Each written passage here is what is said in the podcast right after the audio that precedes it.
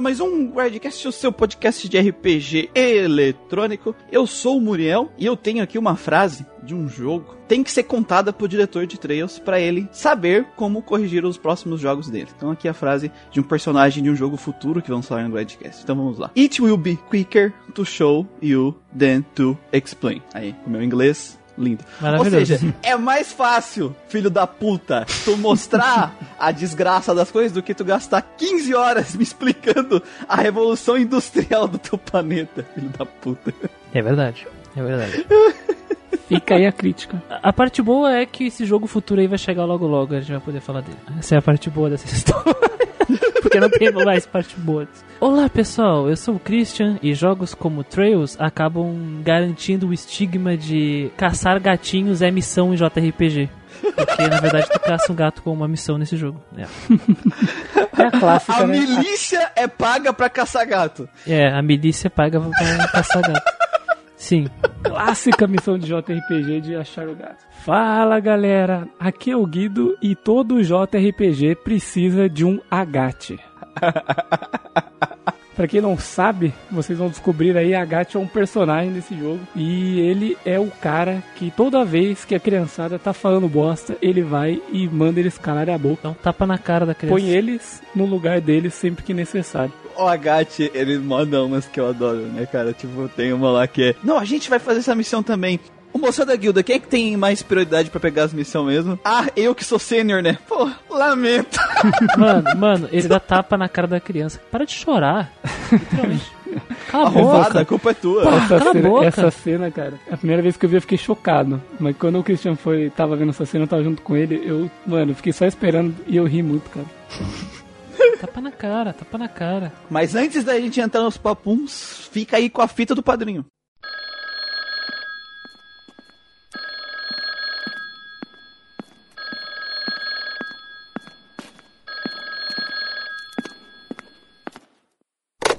Alô, aqui é o Grindcast, o maior podcast de RPG eletrônico do Brasil. Quem fala? Oi, aqui é o Zé Ouvinte de novo, meu. É que tem um negócio que eu preciso perguntar para vocês, meu. Oh, seu Zé Ouvinte, é, claro, é, pode perguntar, sinta-se à vontade. É, sério que agora vocês estão sorteando chaves de RPG na Steam pros apoiadores? A partir de 5 reais do projeto? É, é verdade sim, mas... E a recompensa de poder participar do grupo exclusivo do Telegram junto dos podcasters está disponível agora para quem tem 15 reais? Sim, mas. E agora, quem apoia a partir de 30 reais terá acesso a podcasts exclusivos, meu, todo mês, com tema escolhido pelos próprios apoiadores? De fato, mas tenho que saber como. Que criaram um novo nível, meu, de apoio a partir de 50 reais, que garante, além de tudo anterior, uma jogatina mensal com os podcasters? É, mas calma aí, eu. E que para poder contribuir,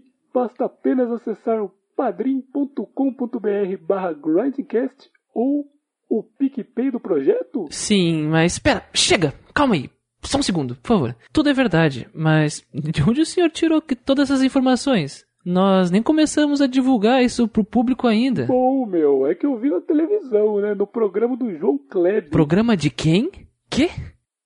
Tem gente vazando informações do Guardincast na televisão? Que história é essa? Bom, meu, aí já não sei, né?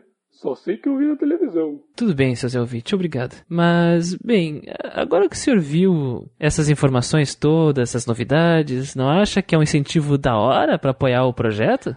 É, tem que ver isso aí, né, meu? Eu liguei mais pra saber se era verdade, né? Porque nunca se sabe, né? Mas, é, agora eu vou ter que ir, viu? Valeu por tudo aí, eu. tchau. Tchau. Mas que história é essa de João Kleb? Ele disse televisão, né? Vamos ver isso. 初めての相手はジョジョではないこのディオだ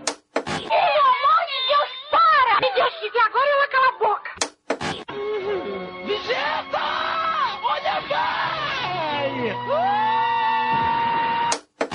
de olho, pois ainda haverão muito mais novidades ainda por vir. Muito obrigado, Marcelino. Agora vamos voltar para a caixa misteriosa. O que é essa novidade que ela contém? O que há nela que abalará seu frágil mundinho? O que pode conter que mudará as estruturas da sociedade moderna? E vamos abrir. E o que tem na caixa misteriosa é.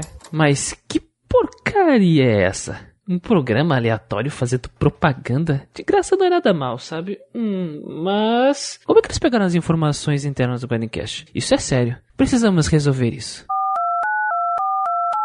Alô? É, sou eu. Aqui quem fala é o Chris. É urgente. Temos que juntar todo mundo para resolver uma questão.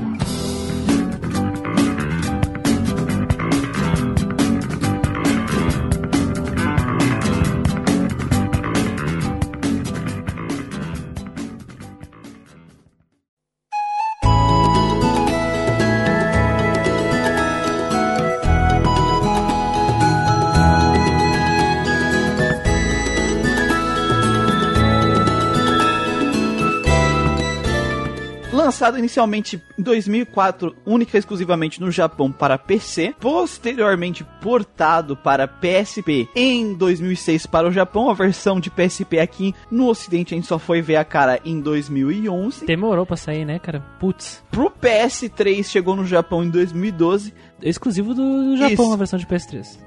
E pra PC ela saiu em 2014 pra gente aqui via Steam, né, 10 anos depois que o jogo saiu original. E aí por último né, saiu a versão de PS Vita em 2016. Exclusivamente do Japão também, que é o Trails in the Sky First Capture Evolution, né? A Nihon Falcon, ela fez ali a campanha Evolution junto- em parceria com uma outra empresa, e aí eles refizeram os gráficos do jogo, redesenharam os personagens, colocaram imagem bonita, ah, pra representar cenas importantes, dublaram. Ficou bem mais polida a última versão. Né? Ah, agora todo mundo parece personagem de Love Live. É, eu gostava da, da, do arte do character design antigo, assim, ele era meio...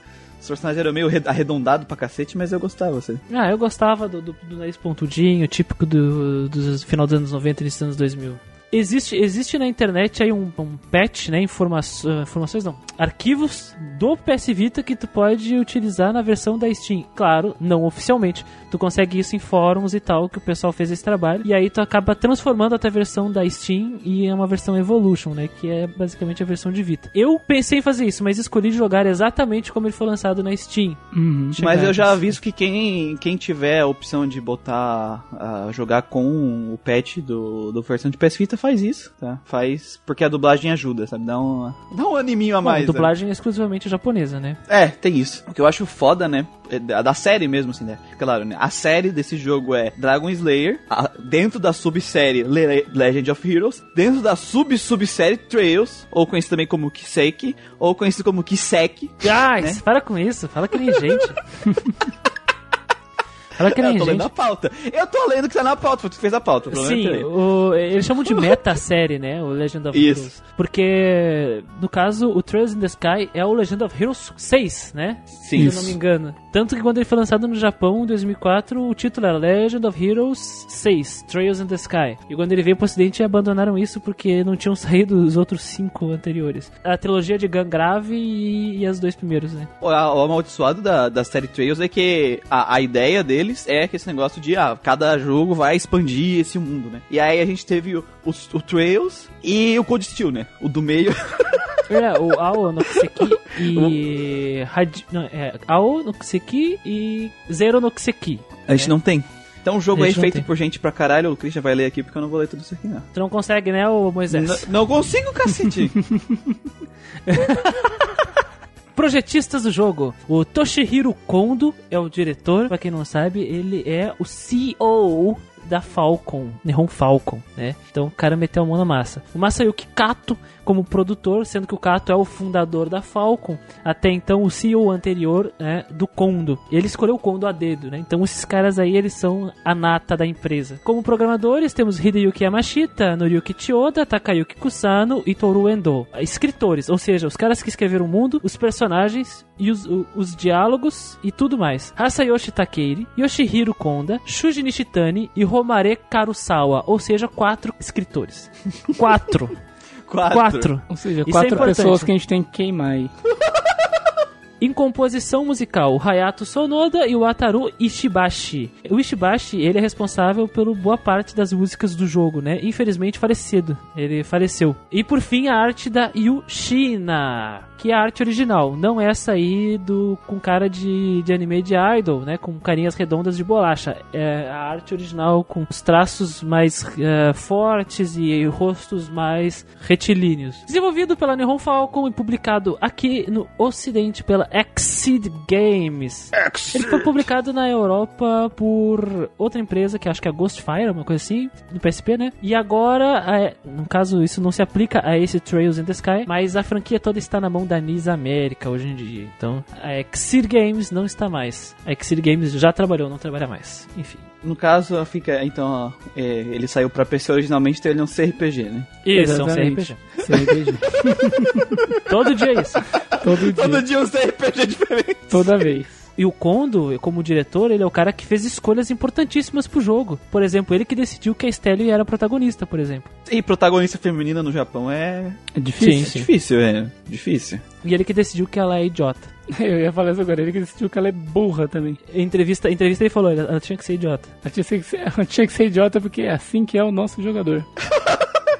Ah, mas eu vou dizer assim, ó, que eu me identifiquei com a Estelle, porque ela, eu só queria saber de descer o cacete nos outros, não queria saber de historinha, não, velho. Eu me identifiquei com a Gacha. Galera vinha, ah, isso aqui, a gente vai, ah, cala a boca, velho. Vocês são mó noobs, são... Acabaram de sair do, do- da guilda aí, vocês são novatos, fiquem enchendo o saco, pelo amor de Deus. Mano, semana, dois dias atrás vocês estavam procurando gato. É, tipo isso. Alguns RPGs de 2004 aí pra gente ter um contexto. Vamos pegar 2004, apesar da gente estar jogando a versão de PC, porque o jogo basicamente foi criado e produzido em 2004, né? A gente teve Fable, é, Vampire the Masquerade, Bloodlines, Star Wars Knights of Old Republic 2, ou KOTOR 2, né? Cotó 2. É. Pokémon Firehead e Leaf Green, Pokémon Emerald, Sudek, Kingdom Hearts Chain of Memories, Atelier Iris, Eternal Mana, Paper Mario, The Thousand Year Door, Dragon Quest VIII, The Journey of the Cursed King, Curs, rei cursado. Recursado, A jornada do rei cursado. Shin Megami Tensei Digi- Digital Devil Saga, Suikoden 4 e Fire Emblem The Sacred Stones. Muito jogo bom e importante, né, Sacred cara? Stone, Saiu nesse sim. ano.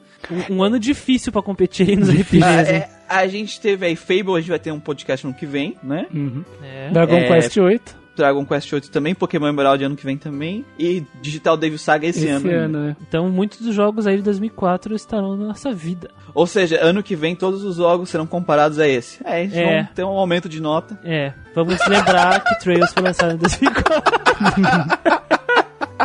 é verdade. Queria comentar uma coisa sobre a produção, né? Fique à do- vontade, Do. Trails. Porque eu tava pesquisando a história do desenvolvimento, como os caras chegaram à conclusão de fazer Trails, né? Diferente do que as pessoas acham, por mais que seja o Legend of Heroes 4, ele não tem nada a ver com os jogos anteriores, não tem Não é, relação. não é o 6? 6, né? 4 não, perdão, 6. Entendi. É uma série nova mesmo, então. É, é uma série nova mesmo, é de verdade. Dá a entender que eles queriam começar uma coisa completamente nova, mas eles não tinham coragem de fazer uma, sabe, efetivamente uma coisa nova. Eles apostaram no, numa marca que eles já tinham. O próprio Kondo, ele disse que ele queria construir uma coisa diferente de Gangrave, né? Que era a linha de história anterior dos três dos jogos anteriores, da trilogia anterior daquele mundo. E aí ele falou: Putz, eu quero fugir do comum, eu quero fazer uma coisa diferente, eu não quero fazer uma história medieval, não quero fazer uma história de alta magia, não quero fazer uma história assim como é tradicionalmente uns dra o Dragon Slayer, né? E aí ele pensou: beleza, eu vou então criar um jogo. Ele se juntou com a equipe, né? Eles colocaram pra fazer um brainstorming e aí então pode ver que tem de escritores aí tem quatro caras, né? Então imagina os quatro escritores mais o Kondo ali conversando e eles queriam fazer um jogo que se passasse num período de revolução industrial, né? Uhum. onde tivesse um desenvolvimento tecnológico pungente, estivesse se desenvolvendo tecnologicamente. E aí então eles pensaram em Liberl, que é o país que se passa a história. No caso, o Liberl, ele foi inspirado principalmente em paisagens da Suíça e da Áustria. E aí que veio essa, a- esse país aí que a gente joga em Trails in the Sky. Essa ideia. E é muito louco, que nem eu falei. é, eles pensaram e o Joshua ser o protagonista, que é o garoto, né? E aí eles pensaram, vamos fazer uma coisa diferente também. É, não é tão comum garotas, né?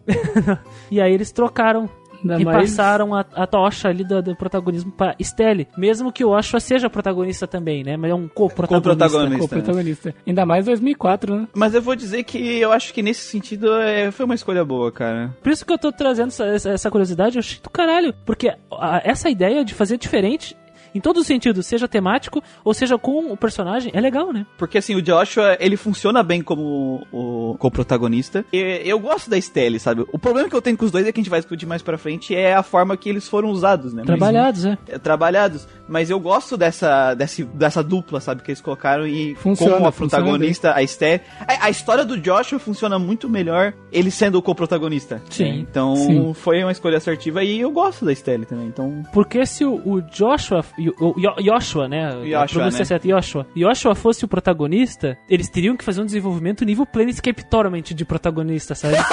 O do- do- do- e e- e Sim, isso sim. é um nível muito acima do que eles poderiam jamais alcançar naquela, com essa equipe, naquela contexto, naquela situação, com aquele orçamento, com, a- com o tempo que eles tinham. Então não ia dar. Foi, foi inteligente eles fazerem a troca ali. E eu gosto, né, da construção, depois que a gente vai falar, assim, a parte histórica que eles dão uma exagerada, mas o, o- a gente entende como esse, o porquê que teve essa revolução industrial no país deles, eu acho isso legal, sabe? Da questão da guerra que influenciou a tecnologia, porque é muito normal isso, sabe, da guerra influenciar a tecnologia, e isso é uma coisa legal também. Só que a diferença de Liberia é que ela é muito mais avançada do que os países em volta, né? Na verdade, eles têm uma tecnologia ali que os outros países em volta estão não têm, e essa é a vantagem deles em relação aos outros, né? Uma outra curiosidade de produção é que essa troca não foi só, ah, vamos entregar o protagonismo pra garota e foda-se. Não, eles deram a roupa que era do Joshua pra ela. Por isso que a roupa da Estelle não é uma roupa tí- típica de protagonista feminina de JRPG, sabe? Uma roupa reveladora, cheia de fanservice e tal. É uma roupa normal. É- Aquela era a roupa do Joshua. O Yoshi usaria bastão também? Você sabe dizer? Aí eu não sei sobre as armas. Eu acho, é, tem um monte de artes conceituais que eu não cheguei a averiguar todas elas com cuidado. Mas eu acho que bastão sempre foi a arma do, do protagonista mesmo. Afinal, o pai deles, né, usa um bastão Sim. no jogo ali. Ele, Uma- ele uma- era um usuário de espada que passa a usar o bastão, né? Então o Josh vai usar a saia? Não, acho que eles fizeram uma roupa pra ele depois. Tudo Só- bem que ele fica melhor de saia do que ela, a gente aprendeu isso É, durante bom, gente-. É. Canonicamente já vimos ele de vestido, né? Duas vezes. E também tem uma outra coisa curiosa da produção é que certos personagens muito importantes deveriam ter morrido nesse jogo, né? deveriam ter Sério? morrido. Sério. E quando eu digo, quando eu falo de personagens muito importantes, eu acho que você sabe de quem eu estou falando. Já tô até pensando, né? Então, deveriam ter morrido nesse jogo. E aí o Kondo falou: Mano, não vamos, vamos, vamos fazer isso não. Porque precisamos dessa criatura aqui para fazer uma diferença, para ser um, fator. E aí ele cometeu um dos erros do jogo. que, esse, que esse personagem é muito especial estar vivo. Eu acho que isso a gente vai falar mais pra frente.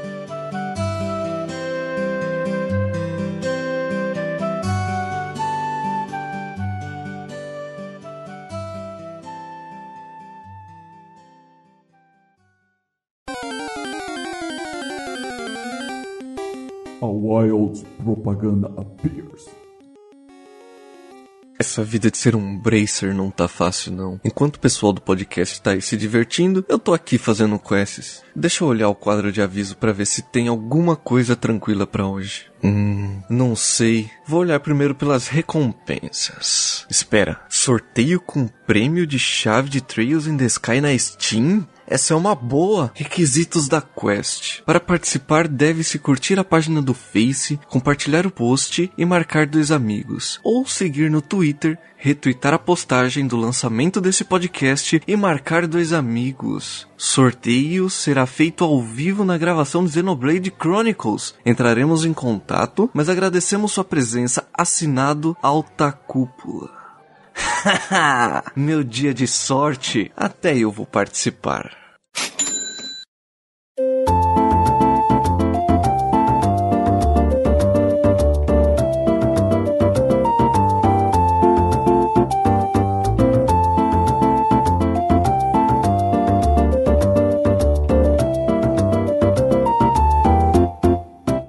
Vai, vai lá, Christian, mete bala no enredo. Entrando no enredo agora. Enredo!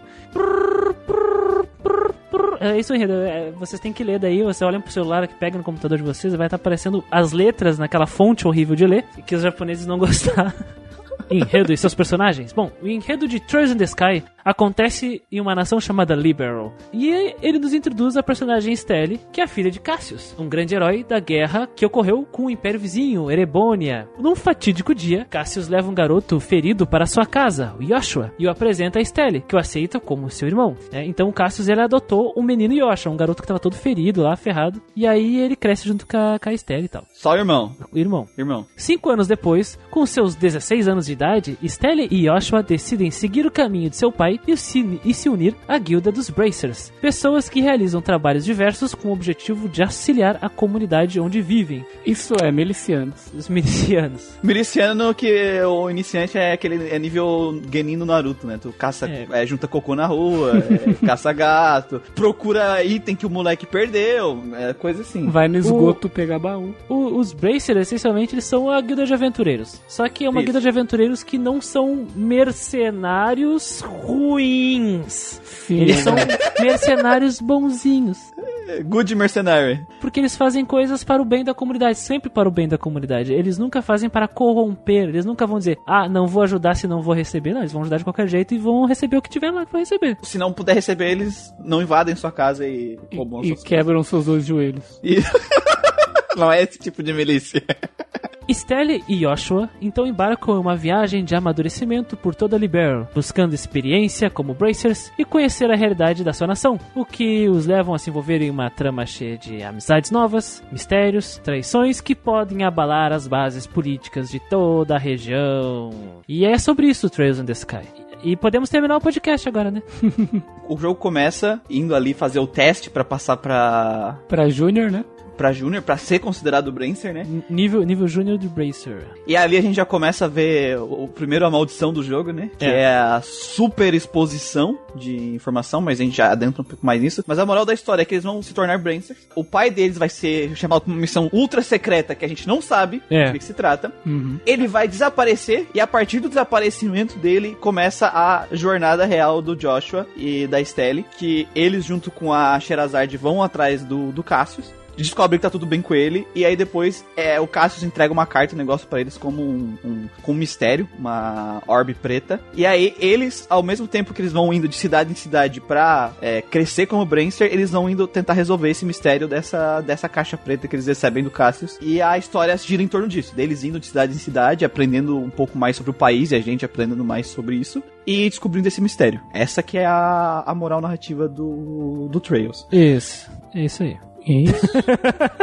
É aquela coisa, né, que a gente costuma ver bastante aqui no Grandcast. No papel, É maneiro. É tudo maneiro, tudo bonito, né? É maneiro, é, É. maneiro. Pô, isso é nem- da hora, velho. Da hora, não, da hora, a proposta é da hora. É que nem com a receita de bolo de chocolate. Tu olha, é maravilhoso, né? Tu vai fazer, murcha, empapa, fica torra. Assim, ó, a, a gente, a gente, quando vai cozinhar alguma coisa, tem uma intenção de fazer a melhor comida do mundo. Às vezes não sai a melhor comida do mundo. Mas nós não somos parabenizados pela nossa intenção. Nós somos parabenizados pela comida boa que a gente faz. E é que nem quando se produz um jogo. Os caras tinham uma intenção da hora, mas o jogo deles não saiu tão da hora assim, não. É, é que nem Yeah. diz o ditado popular, né? De boas intenções o inferno tá cheio. Então, assim, ó, o que, que a gente pode tirar de Trails in the Sky? A sacada é que nós temos esses dois personagens, a Stella e o Joshua, e a partir do ponto de vista de pessoas ah, inexperientes, que são eles, principalmente a Stella, acontece essa jornada de crescimento, né? De coming to age, que a gente chama,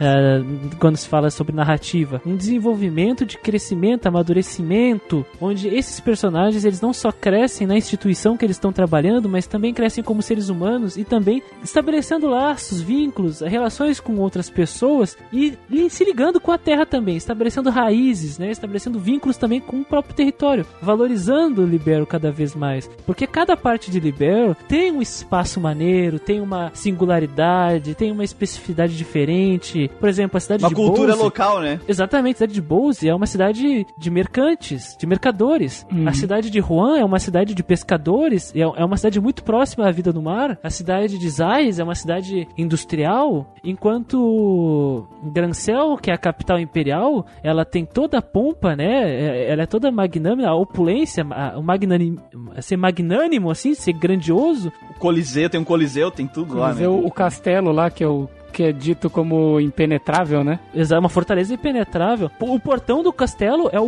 é, o- é um portão melhorado de, uma das, de um dos portões de segurança mais fortes do Império, só pra ter ideia, do, do- da República, no caso, né? Do país. Museu, essas coisas também culturais mais fortes, é tudo na capital também, sabe? Aquela centro cultural. E Granceu é o, o- o centro político de decisões, né? E Roland é a cidade que a gente mora, é a cidade mais bucólica que tem, né? É, é o campo. Cidadezinha do interior e fazendas. Com música de Harvest Moon. Música de Harvest Moon, exatamente. Aí tu escuta o Chris falando isso e fica, caralho, que jogo foda. Eu vou jogar esse jogo. Eu vou jogar esse jogo. Esse jogo é do caralho. E aí que tá. Esse é um dos grandes pontos positivos do jogo. Ele estabelece os personagens, ele nos apresenta quanto eles são diferentes, eles são singulares, eles têm personalidades diferentes, como eles agem, como eles falam, como eles interagem, como os vilões eles são, como a personalidade de cada localidade também. Porque as relações humanas, elas se dão com o espaço e, o- e através do espaço nós acabamos criando vínculos e esses vínculos fazem daquele espaço o nosso lugar. Isso aí é conceito de geografia, né? e, e- e isso é maravilhoso em Trails e eu amo isso em Trails. Basicamente, esses são os pontos positivos de Trails. É legal esses personagens que o Christian falou. Eles são bem estabelecidos, eles têm uma personalidade bem estabelecida, eles têm interações divertidas, que pra mim é o ponto que me faz jogar o Trails até o final. Isso, algumas interações são divertidas. É, né, é por causa que dá umas maldição que tem ali que a gente já vai falar, mas É. a escolha de protagonista aqui que eu falo também é uma escolha legal. A, a ideia do porquê que a É a Stelle, né? Dela Sim. ser uma pessoa do interior, é, dela ser mais bobinha e tal, é porque ela é um ponto de vista muito bom pro jogador que também não sabe nada, né? Exatamente. Do, do mundo. Tá E- experienciando esse mundo pela Isso. primeira vez. Ao né? contrário do Joshua, que é o Google que anda, né? É um Google que anda. O cara leu os 10 volumes da enciclopédia do Barça que tinha em casa 10 vezes, né? Barça e conhecer, as duas enciclopédias juntas. A gente acompanha os dois, né? Durante a narrativa inteira, o tempo todo vai estar com os dois na, na sua equipe. Mas eu acho que, cara, ganha muito, mas ganha muito mais riqueza dessas interações quando tá os outros personagens juntos, Ah, sabe? com certeza. Tipo, Sim.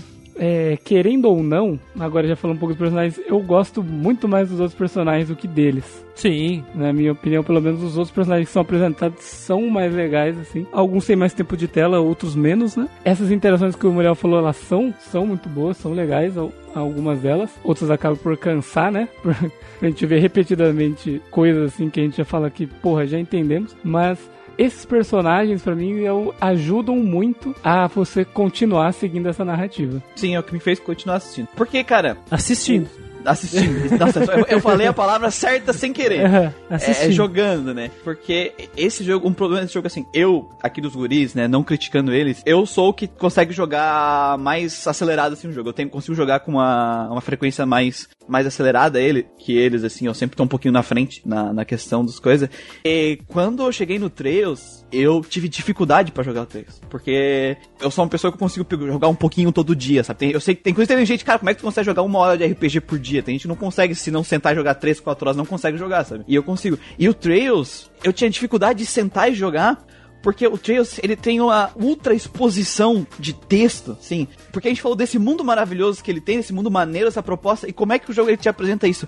Parede de texto Pois é. parede de texto gigante. E assim, ele quer te contar a lore. Ele quer, ele quer te mostrar a lore do A, jogo. mi- a mitologia do A mundo. mitologia do mundo. Como é que ele faz isso? Parede de texto. Vai falar com. Vai ter uma parte da história que vai falar, vai falar sobre um conceito. Em vez de ele explicar isso de forma resumida ou mostrar esse conceito através da gameplay ou através de uma cutscene ou qualquer coisa do tipo, ele resolve te contar uma parede de texto, assim, como se tu estivesse numa aula de história sobre aquilo, cara. E, e que não vai servir pra nada na E narrativa. não vai servir pra nada na narrativa. E é o tempo inteiro isso, e tu é exposto a uma quantidade tão grande de informação, e informação assim que seria interessante numa side quest, porque não é, não tem um problema o jogo querer que tu saiba a lore, mas tem coisas, se é uma informação que não move a história pra frente, é, não desenvolve personagem, não é útil pro plot mais pra frente, que é aquela, aquela coisa que a gente fala do foreshadow, né? Uma informaçãozinha que ele te dá lá que tu não. Naquela hora tu não vê ela como importante, aí lá na frente revela uma coisa e tu, putz, aquela informação lá atrás, sabe?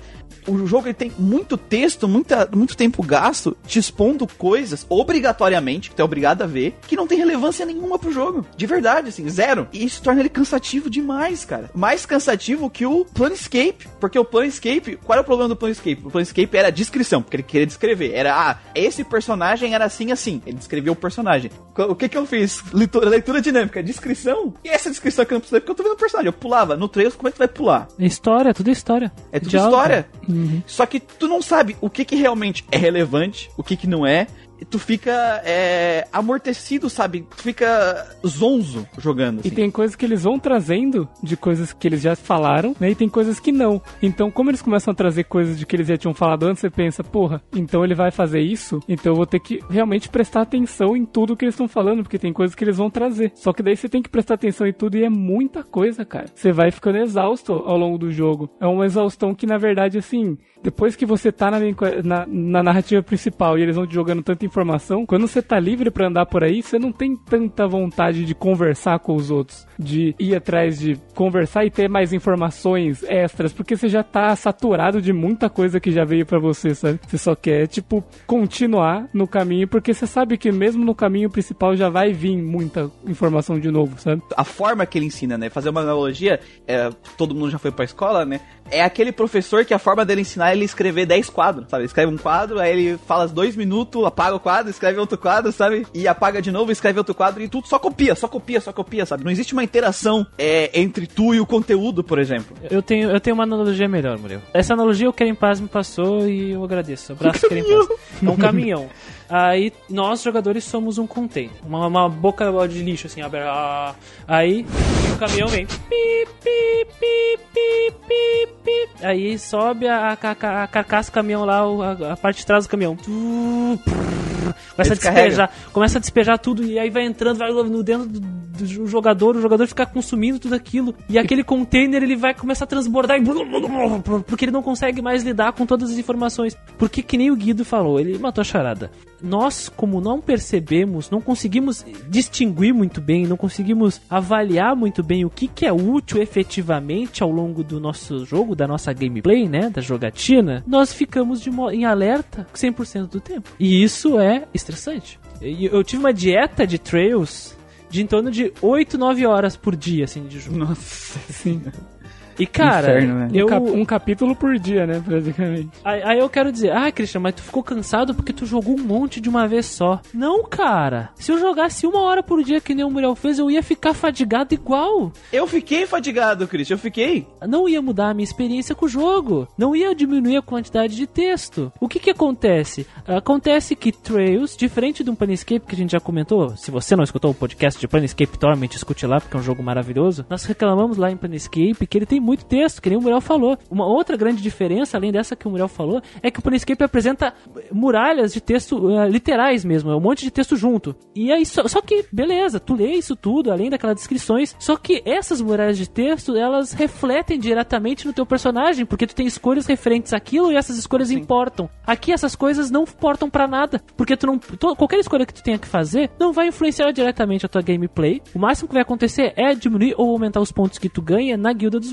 Bracers, sabe? De resto, tu é obrigado a consumir todas aquelas informações que o caminhão vem dando ré e levanta a caçamba dele e fica despejando em cima de ti. E acabou, cara. Aceita, engole isso aqui que eu tô colocando, entendeu? É que nem a cena da Estelle pegando o sanduíche e enfiando na boca do Joshua. Nós somos o Joshua e a Estelle é a Neon Falcon. É, é Neon Falcon, é o- os quatro roteiristas mais o Kondo e socando a- o, o- sanduíche na nossa boca, sabe? No É nosso assim, si.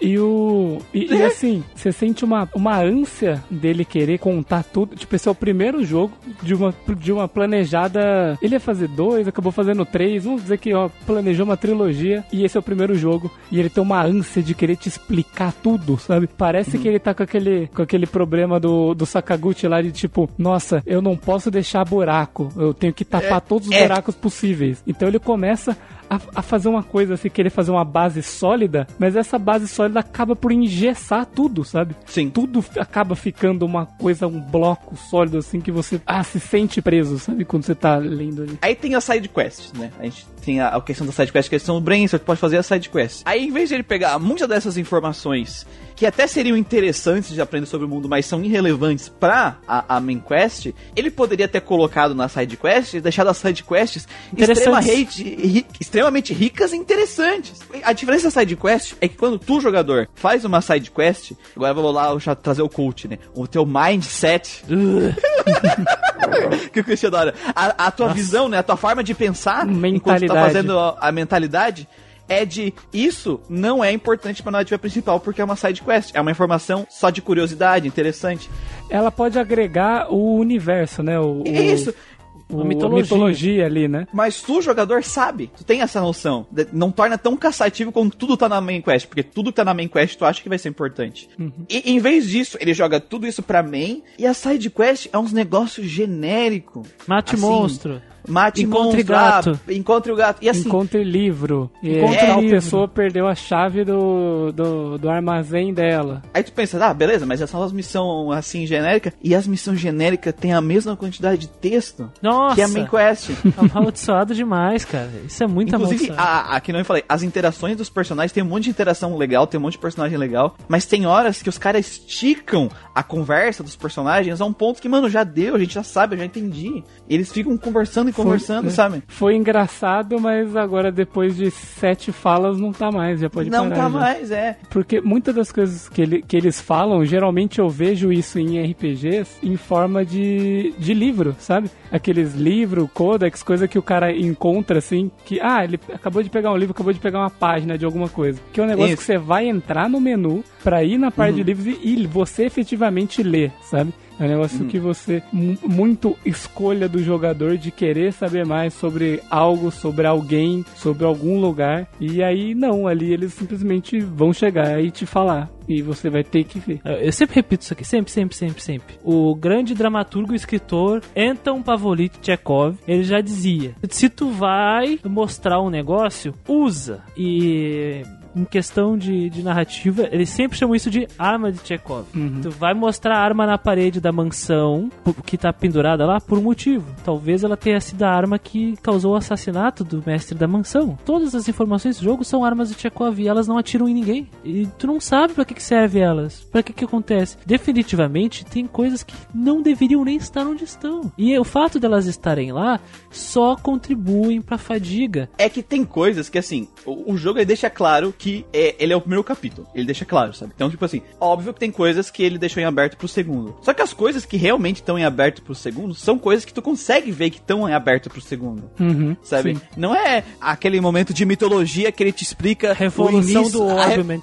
É, a revolução do Orbit em todos os detalhes. Ou sabe? quando tu vai no computador e tu é obrigado a ver o TV Tropes. O que, que é gasolina Gasolina, o que é gasolina? Ou, ou- ou o momento que tu é obrigado a ver o currículo Lattes do general. é, sabe? Isso? Só que a gente vê exemplos desse negócio do lore em outros jogos que a gente falou aqui, nesse negócio da mitologia. É, que nem lá no Tales of Berseria. Tu tem a main story, main- a, main- a- a main, né? Aquela Narrativa caminho principal, A história a principal. história principal, o caminho narrativo principal. E aí tem as, todas as informações que é entrega ali pro jogador são as que tu precisa pra entender. As coisas adicionais, que é os skates, né? Os skates. E o, as conversas com os NPC na rua, que no, no Berseria tem uns NPC que tem uma marcação, que ele tem, que é uma fala importante, que ele tem voz. É mitologia, pra te entender mais da cidade, mais da, das consequências do que tu tá fazendo, se tu quiser saber, tu consegue. Do que tá acontecendo na região naquele momento. E daí tem os, os skits, que é interação dos personagens, e tem várias dungeons que tem skits lá no Berseria, que é o Aizen te contando sobre a mitologia daquele lugar, sabe? E, e é engraçado que é opcional e é melhor do que o texto de Trails. Bem melhor do que o Trails. Você quer ver porque é bom, sabe? E, e isso em vários jogos, agora tá jogando, a gente tá jogando Dragon Age, que vai ter podcast agora, várias coisas, assim, momentos da história,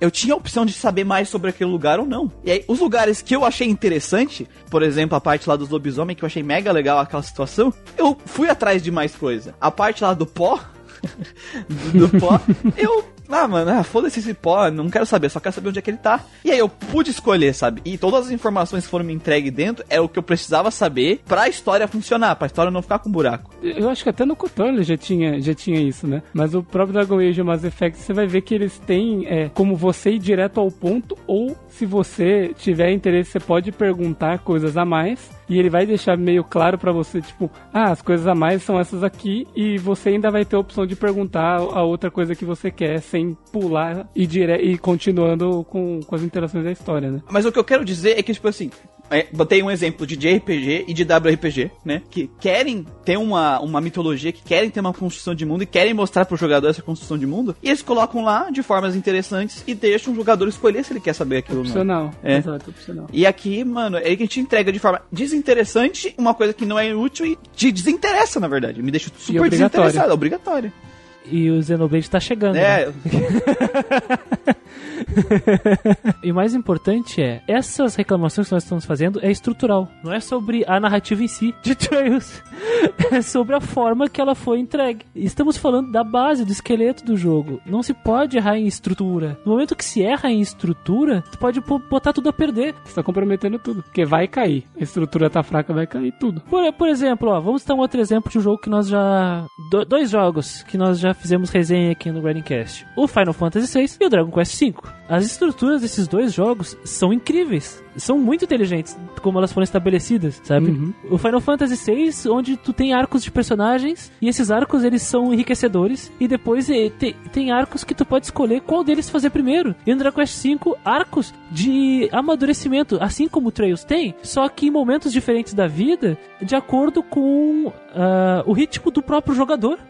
Então, a estrutura desses dois jogos, por exemplo, comparados a Trails, elas são muito mais refinadas. Muito mais refinadas. Porque aqui tu vai andar só no ritmo que eles estão ditando. A primeira marcha e vai ser isso até o fim, sabe? Não tem jeito, não tem. Vai ser isso. Vai ler um monte de texto do jeito que eles querem que leia e vai ser até o fim, cara. Porque o, o jogo, essa estrutura, essa forma que eles escolheram contar, ele ferra muito com a narrativa deles, porque eles tentam fazer umas coisas que é legal, que a gente até falou em outros, eh, outros jogos, por exemplo, no Baldur's Gate, que faltou, por exemplo, botar o Sarevok mais no começo do jogo, ou sem saber da existência dele, né? Porque afinal é um plot político, é uma pessoa importante dentro Isso. do, do universo ali, então não tinha como a gente não, não ouvir nada sobre o cara. E aqui ele tenta, e sabe, os vilões estão desde o começo ali. Os outros personagens que são introduzidos durante o jogo, eles estão desde o começo e eles estão participando dessa história inteira. Então ele tem essas coisas, só que a forma que ele escolheu contar essa história quebra muito o jogo. Então, já que estamos falando de personagem, eu queria comentar uma coisa sobre eles, que é uma coisa que o Muriel levantou lá em Fire Emblem Awakening. Eu- quando o Muriel reclamou dos personagens em Fire Emblem Awakening, ele falou: Nossa, eu olho pra eles do jeito que eles falam e eu consigo identificar qualquer personagem com essa mesma personalidade. E eu, eu vejo que Trails também tem isso. Trails é assim, sabe? Tu sabe que o Olivier é o flamboyant, é o bom vivant, é o Casanova, é o cara que chega com a rosa, ele quer. Dom Juan. É,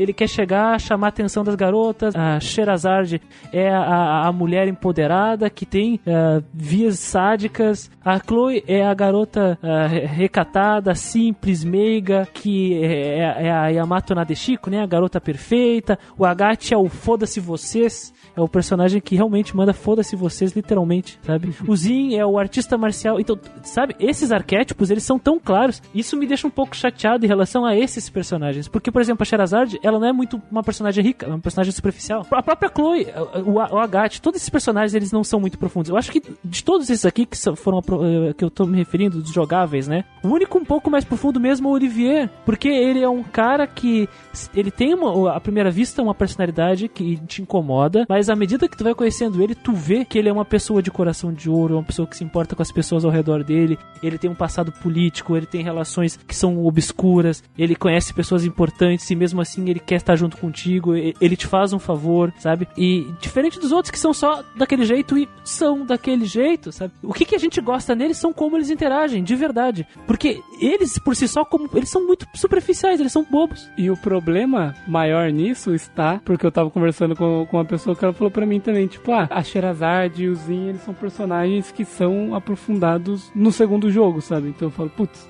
aí fica difícil, né? Porque Uma no pena. primeiro, é, o que a gente tem deles é muito pouco, sabe? Alguns personagens você vê que aprofundam mais, mas, por exemplo, a Sherazade mesmo, eu acho que ela teve, eu não diria que ela teve pouco tempo de tela, porque ela passa o primeiro capítulo inteiro com você, mas é só o primeiro capítulo, e daí o jogo se desenvolve pro segundo, o terceiro e o quarto, e você só vai ver ela de novo no final do quarto, então... Ela é a que eu mais esqueço. É a personagem que eu mais esqueço é, é, é a Sherazade, assim. A, a única coisa que, que a gente sabe da Shazad, ela gosta de beber e bater em homem. É. É, exato. exato. Aqui, ó, o Oliveira, eu já citei que ele é do caralho, ele é um personagem que é aprofundado. E eu acho que o, Ag o Agatha também, E o cara. Agatha, Agatha. eu ia falar dele também. Por mais que o Agatha seja aquele cara que ele, à primeira vista, ele é uma parede, assim, braba e puto, ele xinga os caras, tu consegue ver que dentro do coração dele, dentro do que ele é, da, da- no, no âmago dele, ele é um cara que se importa muito com os outros, ao ponto dele, através do jeito que ele aprendeu na vivência do mundo, tentar ajudar, Uhum. mesmo que através de violência, cara. Porque o único jeito que ele aprendeu de solucionar os problemas é ser grosso. Então ele vai lá dar um soco na cara da criança e pede pra ela levantar e inspira ela com um soco. Então Sim. tu consegue ver aquele viés sangue quente do- de personagens de animes, né? Como o próprio Kamina e até mesmo personagens que são completamente de- desviados assim do, do comum, mas ao mesmo tempo são muito responsáveis, como o Gintoki de Gintama, o Kamina de Gurren Lagann e o Ginto-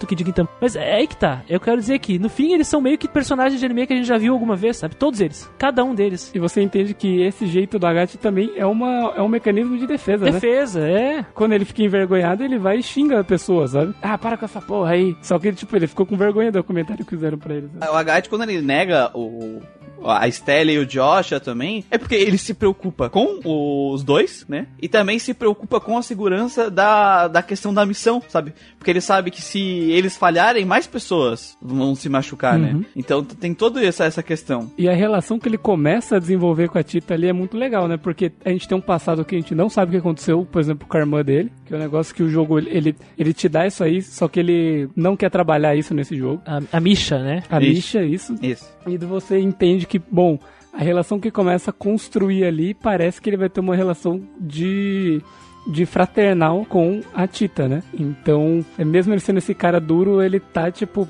junto com uma criança e, e vai ter um desenvolvimento fofo nisso aí, sabe? Ele, ele sabe ser uma pessoa. E, e aí, tudo bem. é, A gente, a gente sabe que esses personagens eles não são nada originais, eles são muito clichês. Eles, Sim, de fato, eles sim. são muito, muito, Sim. muito clichês e nada inovadores. E a gente não tá também pedindo pra eles reinventarem a roda aqui. É o clichê bem feito, né, na minha opinião. Eu gosto dos personagens. Eu, eu não acho um clichê bem feito nesse jogo. Eu acho que o Agatha e o Oliver são bons. O resto não. O que, que a Charizard é? A Charizard é só uma sádica que bebe. Só isso. Usa chicote. O personagem ser reduzido a, a, a- a- pouca coisa é uma das. Uma, uma- um ticket que, que ele é um personagem mal desenvolvido. Um personagem que poderia ser aprofundado. E- significa que eles são personagens não profundos, eles são rasos. Mas a questão aqui é que esses personagens eles se mostram carismáticos através das interações, né? Uhum. Porque tem interações do Zin que eu acho cacete, eu fico, caralho, Zin é um personagem legal.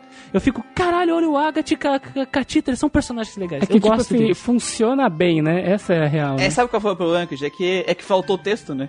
Faltou texto, né? Porque vamos pensar na Tita. A Tita é uma personagem que te ajuda a consertar uma máquina, depois ela chora pelo avô, faz merda impuls- impulsiva por causa que é uma criança, e, e aí depois faz o quê? Chora de novo pelo avô e acabou. É isso, cara, que a Tita faz. No jogo todo, o que, que a Chloe faz? Ela fica triste porque acontece uma tragédia, ela te ajuda, ela participa da escolinha e tu sabe que ela é uma pessoa meiga, e depois é isso, acabou. Depois tu encontra ela, ela fala, ai, obrigado por virem me ajudar. E é isso, cara que a Chloe é, sabe? São personagens muito, muito superficiais. Aí tu consegue ver quanto o Agatha e o Oliveira, principalmente o Oliveira, o Oliveira, eu, eu gosto muito dele porque ele é um personagem que ele, ele tem muitas facetas. O, o Oliver é um personagem que ele te instiga, porque assim, na frente do, do- da história do Joshua, ele, Joshua, ele se comporta de um jeito, e ele tem, e ele te mostra ser de um jeito, mas a gente tem duas cenas com ele, que o Joshua e a, e a Esther não estão presenciando, que é a cena dele com a Sherazade, aquela, aquela nave, né? Sim. Que é Que daí aquela, aquela a- mangista, né? Que ela manjou Que ela, ali é, dele. que ela confronta ele, que ela fala assim, tá, agora que a gente não tá mais do lado deles, e aí, qual é a sua, sabe? E Sim. até ameaça ele, né? Ô, ele tem um celular, velho. É uma, é uma persona, aque- aquele flamboyant é uma persona. persona. Sim, Aquilo ali sim, não com é ele. certeza. Sim, com certeza. Eu odeio os personagens de Trails? Não, eu gosto deles. E é diferente dos personagens de Suicoden 2, que eu não suporto. Eles são todos sem graça. Aqui, pelo menos, eles têm um sabor. Pena que é um sabor, muitos deles é um sabor muito brando, sabe? Mas eles são personagens que. E as interações se pagam aqui. Eu acho que as interações são a, a palavra-chave desse jogo, sabe? Agora, quando a gente vai falar do roteiro do jogo mesmo, ele tem uma série de problemas. Por mais que o roteiro ele não tenha buracos, ele tem sérios pecados narrativos, como por exemplo soluções tiradas do si. Sim, conveniência, né? Conveniência. Os roteiristas estavam desenvolvendo o que estava para acontecer, eles, os personagens precisavam de alguns artifícios para lucio- solucionar esse desafio, esse problema. E magicamente as pessoas que solucionam esse desafio ou um item que poderia solucionar esse desafio estava presente.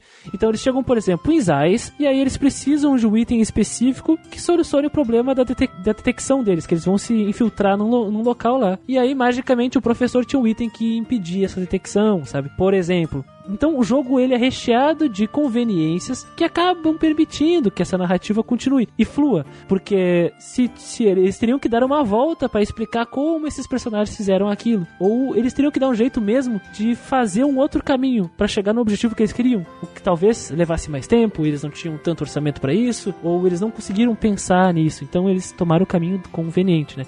Estabeleceram conveniências na narrativa para ela fluir. Nesse negócio de conveniência, quando a gente faz roteiro, então a gente tem que ah, aceitar a audiência que coincidências acontecem. Mas o, o problema é quando tu escreve um roteiro onde a maior parte das coisas que faz a história andar pra frente é coincidência. Por acaso esse personagem estava aqui e aí ele ajuda. Tu não consegue mover tua história pra frente sem, sem conveniência, que, é- que esse eu acho que é o real problema, assim. Eles usam, né, os NPCs que já foram apresentados anteriormente, eles usam nesses momentos, né, quando precisa. O Niall, a Dorothy, o próprio Professor Russell que você citou ali, que o cara tem tudo no laboratório dele. Convenientemente, a Dorothy tirou a foto daquele Tirou lugar, foto naquele da- momento, que, que, que ajuda eles a saber que quem são os vilões naquele momento, sabe? Enfim, conveniências de roteiro. Eh, Mas no caso desses personagens, eles todos foram criados para serem dispositivos de roteiro, de conveniência. Todos eles, cara. Tem situações que tu até consegue, que eles até conseguiram encaixar, sabe? Tipo, o cara tava lá, no, o Zin tava lá na- no último capítulo porque ele veio pra cá pra isso, sabe? ele já sabia É, o disso. Olivier também. O Olivier é também. exemplo. Então, assim, teve horas que eles souberam colocar os personagens no lugar certo de coisas que eles já tinham pré-estabelecido desses personagens, sabe? Por exemplo, tem coisas que eu tinha falado do, do Niall, de aparições que ele teve que. que eu lembro que ele falou que não gostou, mas eu acho que teve coisas que foram acertadas, que foi, por exemplo, trocas de informações, sabe? Momentos que a gente encontra o Niall e que a gente tem informações e que ele tem informações e que ele sei que a gente senta pra trocar ideias, sabe? Faz sentido ele ter informações porque ele é um jornalista e o trabalho dele é ir atrás de informações e coisas que ele guarda pra confidencialidade que ele poderia trocar com alguém por outras informações, sabe? Só que tem um problema aí, Guido. Porque eh, é estabelecido, olha que curioso, é estabelecido na narrativa que todas as fontes de informações pros furos que o Niall tem somos nós. Se não fosse nós, ele jamais ia chegar nos lugares. Sim, sim, várias coisas, a gente que dá informações pra ele, é verdade. Foi, sabe? Então, ah, magicamente o Niall ele sabia, ele tinha o histórico do general, do general não, ah, do coronel, do tenente, do sei lá o que. Ah, porque eu sei lá, eu sou repórter, sabe? Esse personagem foi criado como dispositivo porque sim, cara.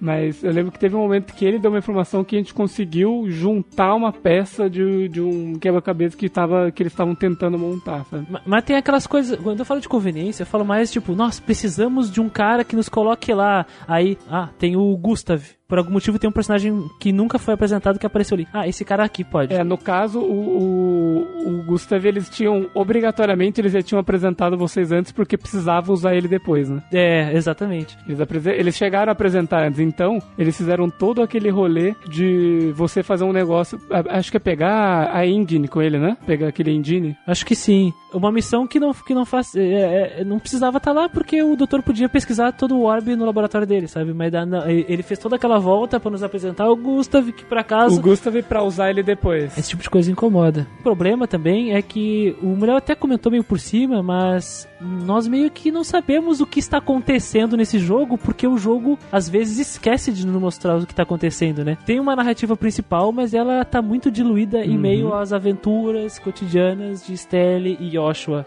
Então, esse enredo principal ele tá todo fragmentado. Nós visitamos todo um país e Ele- ele tá todo fragmentado em pedacinhos e aos pouquinhos vamos pegando peças de um quebra-cabeça. E na verdade, vou ser bem sincero, cara, eu tava muito mais interessado pelo enredo principal do que todas aquelas aventuras bobice ali de cotidiano. Dava pra fazer os dois três um jogo só muito tranquilo, sabe? Dava pra contar essa história e mostrar esses personagens só pensando na parte principal. Dá pra cortar O arco de escola, o arco do banho. É, tem muito arco que poderia ser cortado.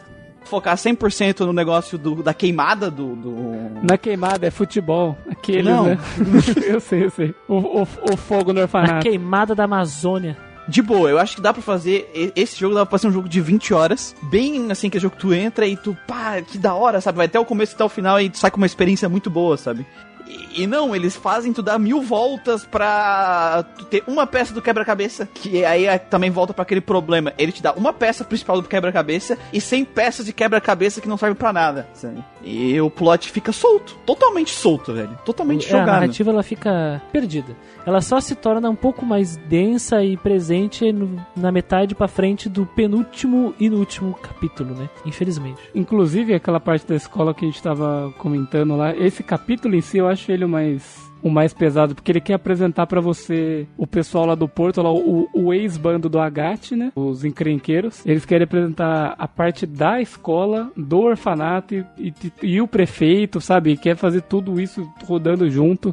E acaba. Esse daí é o mais demorado pra mim, é o mais pesado. Ah, qual, qual parte tu quer puxar aí, Muriel? Tu tá futricando aí. Pra mim, o core do problema a gente já solucionou, porque o resto disso aqui é consequência desses problemas, sabe? Por exemplo, a gente botou aqui o romance empurrado, né, que é o problema do romance, ele se dá ao problema, esse problema narrativo que a gente já falou. O Joshua, eu sei desde o começo que ele gosta da Estelle. Aí a Estelle, que é o personagem principal, eles querem mostrar que gostam do Joshua. Aí em vez de fazer uma construção gradual e com algumas cenas, eles querem empurrar 5 mil cenas que não desenvolvem bosta nenhuma romance Que dos mostram a mesma coisa, né? dois. É, Se você tem a cena do almoço dos dois, você não precisa da cena do banho, sabe? Se outras cenas seguintes que acontecem coisas que já aconteceram antes, que você fala, puta, mas ninguém ainda sacou do outro ali, depois de tudo isso acontecendo várias vezes igual, sabe? E o jogo fica o tempo todo nos empurrando, fica nos o tempo todo batendo naquela mesma tecla. Pá, pá.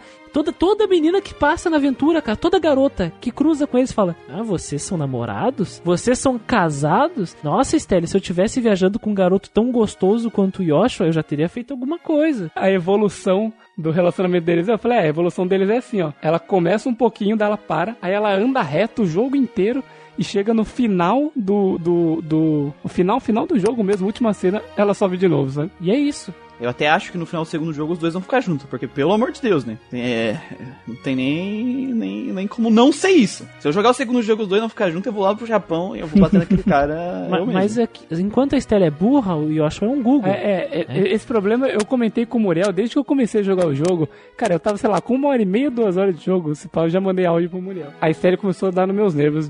Porque ela era muito burra. Puta, cara, é, a personagem acabou de falar um negócio pra ela e ela tinha que repetir pra ela. E era assim, o começo do prólogo inteiro, isso aí, sabe? Começou a me irritar no ponto de eu falar assim, meu, por que, que eles estão fazendo isso com ela, sabe? Eles estão Isso acaba por, por irritar o jogador, sabe?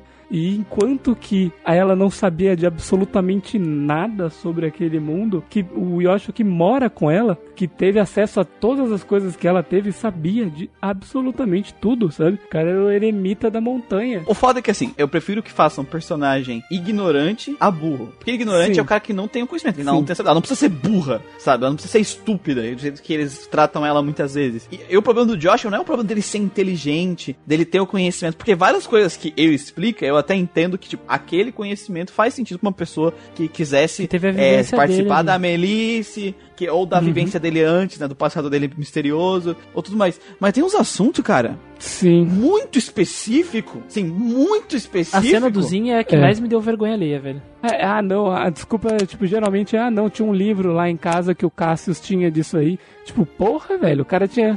Por isso que eu brinco, o cara leu a enciclo... todas as enciclopédias que tinha na casa dele 10 vezes, ele Sim, decorou e a Estelle não leu um né? livro. Esse que é o problema. Os dois querem ser bracers, Cara- os dois querem, tipo, ah, não, a gente tem que viver a vida, a gente tem que viver, a gente tem que se esforçar. E os caras vivem falando, ah, a Estelle é super esforçada, super esforçada. Eu não consigo ver esse esforço dela, porque enquanto o Joshua é, zerou a biblioteca, ela não leu um livro. Eu não sei nem se ela sabe ler. Não, ela deve saber ler, mas ela não, não tem interesse. Cara, n- n- não é nem questão dela ler o livro, mas é, se, se fosse no nosso mundo, a Estelle no, no prólogo é tipo uma, ela chegando aqui e falar: Nossa, o que é isso? Bom, Estelle, isso é uma televisão. Ah, televisões servem para passar imagens. Nossa, que interessante! Eu não sabia que existia isso. Nossa, o que é isso? Bom, isso é uma geladeira. As- sabe? É, é- isso é is- isso que aconteceu no Sim. prólogo, cara. O tempo é, todo. Isso é foda, isso é foda. E, e, e pra vocês terem. É exagerado, é exagerado. E pra- porque, o, o- por exemplo, o Orbiment é a energia, é a energia que, que alimenta tudo que existe nesse mundo. Como é que ela nunca ouviu falar disso? Ela nunca ouviu falar e o Joshua sabe a física quântica do, do Orbman, sabe? É, é, é outra, é, é um contraste demais, é demais. A cena do Zin é que me, mais deu vergonha alheia, que o Zin é o artista marcial, ele tava bêbado, e aí ele acaba salvando a pele do Joshua e da Estelle numa situação que eles foram pegos. E aí, quando eles se fecham no quarto lá, né, saem dessa situação, o Zin fala, é, eu estava fingindo. Aí a Estelle, nossa, mas como assim? Tu tava até com o rosto vermelho, né? Parecia bêbado mesmo. Aí o Zin, e antes do Zin falar, o Yoshi fala, não, porque isso é uma técnica super avançada de pressão sanguínea que os artistas marciais mais avançados do mundo, do, do leste, conseguem desenvolver. Do, do, do pai, é, do país do cara. Ah, Aí o Zin, nossa, como você, você sabe muito mesmo, hein? Realmente é isso aí, sabe? Cara, por que, que o Zin não pode explicar é, isso? então, É, Em porque vez do fala- várias coisas. Qu- Quando, por exemplo, eles estavam viajando no primeiro capítulo, várias vezes o Joshua se adiantava de falar alguma coisa ao invés da Sherazade. Eu falei, meu, ela tá aí com o claro papel de tutora deles, sabe? De instrutora deles. Deixa ela explicar, velho. Por que, que você vai fazer o Joshua falar? Aquele aluno chato, velho, na escola aqui. Ele é um aluno chato, é bem isso. Ah, mas é porque vocês não entenderam. Vocês são burro aí do Gardencast. É que ela é burrinha de propósito, porque ela é a visão do jogador. E o Yoshua conta pra gente porque ele nos passa as informações do mundo. Vocês não sabem disso? Beleza, cara. Só que isso é feito de uma forma cagada. Parabéns. Grande merda. Uma forma cagada. Foi o que eu comentei com o Muriel quando eu tava começando. Eu falei assim, cara, eu entendo o que eles querem fazer com a personagem, mas eu espero muito que melhore durante o jogo, porque ela está me irritando e ele está me irritando também. Eu não sabia quem que me irritava mais, cara. Melhorou? Às vezes melhorava, daí depois ela, ela tinha uns lapsos de burrice. Acaba ficando complicado. Ai. É que é personagem que a gente acaba gostando porque a gente vi- vivenciou muitas coisas com eles, né? Vivenciou É, muita coisa com eles. eles passando por uns negócios. Mas eles, putz, irritam nesse sentido, é. incomoda. Incomoda, incomoda. Porque tem momentos que eu gosto muito deles, principalmente que mostra lá o lado é, emocional avançado da série. Eu gosto. Só que aí tem isso, sabe? E, não é o problema dele ser inteligente e explicar. Tem coisas que eu, Josh, explicar, Uhum, beleza. Sim, sim. Sabe? Não tem problema. Agora, tudo, ou ela ser tudo. ignorante sobre tudo, sabe? Sobre absolutamente tudo, mano. Não, é, é exagerado, sabe? É exagerado É demais. exagerado, é. Per- Perde a mão, perde muita mão nisso aí. Vamos falar do. Vamos tirar o elefante da sala e falar dele. Do pai do ano. Do Chuck Norris? É. O pai do ano, cara. O, o roteiro exige que tu entenda uma informação muito importante. Tu, tu precisa realmente entender isso, cara. Muito. Nossa, cara, tu precisa muito, muito mesmo entender que esse cara é foda. Ah, não entendeu? Pera que o personagem que vai aparecer daqui a 15 minutos vai te lembrar disso. É, Ah, é, e não, e outra coisa, além dele ser foda, é, o jogo ele precisa te contar muito que todo mundo conhece esse cara e todo mundo acha ele foda, todo mundo fala pra, vai falar pra você que ele é foda. Só que assim, todo mundo conhece ele, e, mas é difícil de convencer a Estelle de que todo mundo conhece ele. Ela tem uma limitaçãozinha na cabecinha dela e ela não consegue entender que o pai dela é foda com três pessoas falando. Tem que ser 10, tem que ser 15 pessoas Todo falando mundo. pra ela. Tipo, nossa, seu pai. Ah, você conhece meu pai? Eu entendo, assim, a visão dela, porque o pai Sim. dela nunca falou nada pra ela, provavelmente direito. Claramente ela não sabia. Aí quando a prefeita da outra cidade fala, ela fala, nossa, mas tu conhece meu pai? A pessoa fala, não, porque teu pai é isso, isso, isso. Ok. É foda. ok. Tu é foda. Sei, O entendi. Chuck Norris. Se a prefeita da cidade falou, qualquer outra Uhum. pessoa que falar é aceitável. Mas é bom lembrar que a Guildmaster, ela é a chefe da guilda de, de Holland, e o prefeito Já tinha de Holland falado- já Mas, repetiu mas é que isso assim, também. em Roland é a cidade deles, então beleza. Sim. Aí logo depois, no mesmo arco, um general, um dos generais mais importantes do exército, Acho que é o general Ma Morgan, Morgan, Morgan? é, é. Morgan? o Morgan, o Morgan, conhece o pai dela e fala, teu pai é foda do Ele já exército. fez parte do exército ele era uma patente E alta. é ele foda. E é Então, foda. então assim, qualquer pessoa ah, do exército, é, Vai conhecer. obviamente vai conhecer o pai dela. Ouvi falar, sabe? sabe? Ouvi falar. Ou ouviu falar do pai dela. E aí, toda vez que alguém do exército, de, às vezes assim, velho também, sabe, fala disso, ela se surpreende, ela faz a mesma pergunta. Velho, jovem, qualquer um. Você conhece meu pai? E aí eu, eu brinquei, eu estava fazendo um contador de você conhece meu pai, né? Que era quantas vezes ela, ela falava essa mesma frase, você conhece meu pai. Seis vezes durante o jogo inteiro ela fez essa pergunta, você conhece meu pai? Personagens assim, tipo, que eram principais, sabe, na, na história, assim. Só faltou ela falar isso pra rainha, né? Ou ela falou pra rainha também. Ela deve ter falado pra rainha. Ela falou pra Ela rainha. falou, ela falou, ela perguntou pra rainha. ela Conhece perguntou, meu pai e minha mãe. É, é. falou pra rainha, falou pra, falou pra rainha e falou pra, pra pra, serviçal da rainha lá, pra, pra Hilda. E por algum motivo, a Estelle se, se torna um personagem muito importante. Por que será? Porque talvez ela seja filha de alguém muito importante. Nossa, sabe? E ela não. E, e até o final, até o último capítulo, ela diz: Ai, eu não consigo acreditar em vocês. Meu pai nunca me contou isso. Mano, o mundo todo tá dizendo pra ti, cara. Mano, ele é. Na hora que falam, ele é um Brancer Rank S. Conhecido internacionalmente. No continente, contando com ele, só tem quatro pessoas com essa classe. Sim, com essa categoria. Que não existe, que não existe oficialmente. Porque, ah, o rank dos Bracers vai de, acho que D a A. Só que... É, é Júnior. Júnior 1, 2, 3, 4, 5, 6, 7, 8, 100 Uhum. mil. Aí depois que tu trabalha três anos catando cocô de cachorro, tu chega no D, Isso. né? tu vai- Você vai até o A, que é o, o máximo. Só que existe o ranking secreto que não é oficial, que Extraoficial. é o S. Extraoficial, que É o S. Que somente ele e mais três pessoas no No continente mundo inteiro. possuem. Aí, acho que ela conseguiu se convencer que talvez o pai dela seja importante. ela não vê o pai dela como um cara foda na vive... no dia a dia, né? Nem dele contar. No dia a dia ela acha que ele é um cara normal, um cara qualquer. É, ele é babão, né? Ele, é Ele é pai babão, babão. também, então... E não mostraram outro Bracer Rank S até hoje na série, mas é, é, é um motivo muito claro pra não ter mostrado. E esse é um dos problemas desse jogo. Por que, que não, não, não apresentaram outros uh, Bracers Rank S? Porque eles são um problema narrativo. Eles são um problemão. Por isso que nesse jogo sumiram com o Cassius. E esse é um problema narrativo desse jogo. E quando ele aparece, ele resolve tudo, né? Exatamente, ele, ele sumiu porque se ele tivesse lá, ele teria solucionado. Em vez deles fazerem uma narrativa legal que acabe explicando por que, que ele por que, que ele não tá lá, acabe dando uma profundidade ao personagem, dando desafios, não tornando ele um personagem sem defeitos, um personagem perfeito. Não, eles simplesmente tiram magicamente ele e quando devolvem ele, acabou a dificuldade, porque ele solucionou o problema o final do jogo, quando ele, quando ele, quando ele aparece, cara, a gente viu, pronto, acabou, não tem mais, não tem mais desafio, porque chegou a lâmina divina aqui. Todo mundo jogou a arma no chão, né? Quando ele chegou, todo mundo falou: Ah, suave, já vou sentar. Acabou já. A gente tem vários personagens que acompanham a gente, né? Ali no jogo. E aí, por exemplo, o Zin é rank A. A Sherazade é C, se eu não me engano. E o Agat é B, sabe? O- A rank S é porque o cara é tão forte que não dá mais pra categorizar ele junto com o Zac. Não dá pé, não dá pé mais, não dá pé. Tipo, o Zen não é nada perto dele, né? É. O último boss, a gente tava enfrentando ele em quatro, né? E mais com um personagem ali, spoiler, que, tá, que ajudou. E a gente se fudeu. Aí chega o Chuck Norris. Chuck Norris, É? Chuck Norris de bigode lá. E aí é one hit kill, cara. Ele é o Saitama do, do negócio. Tem que tirar Ele é o ele Saitama. Ele chega salvando uma pessoa e ainda desviando do ataque do boss e acertando e matando. E isso só mostra o quanto o Oni do One Punch Man lá é muito capaz de fazer uma boa história com um personagem perfe- perfeito de, em relação em batalha, sabe? Que vence qualquer um. Porque ele Sim. consegue contar uma história inteira com um cara que vence todo mundo com um soco só. E o pessoal do Trails não consegue colocar o Cassius de forma ah, inteligente no jogo. Porque. Então tem que, tem que tirar, senão estraga o jogo.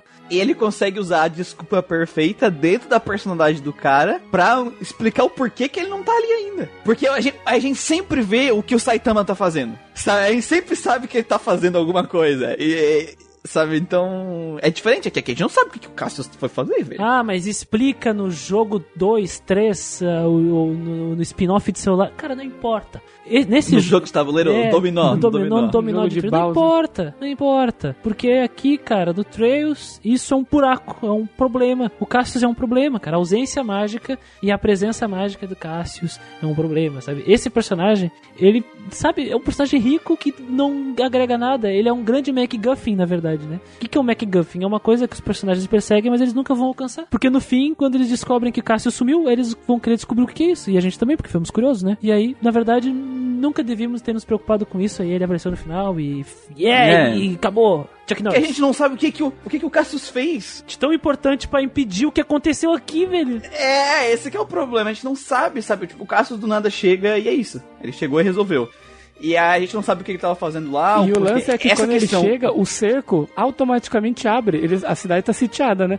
O Cassio chegou, pô, todo mundo abriu pra ele passar, velho. Ele só andou. Ele, ele foi tipo é, Walk of Glory, né? Que eles chamam, tipo, todo mundo abrindo o caminho e ele só andou ali. O pessoal, o pessoal soltou as armas, pronto.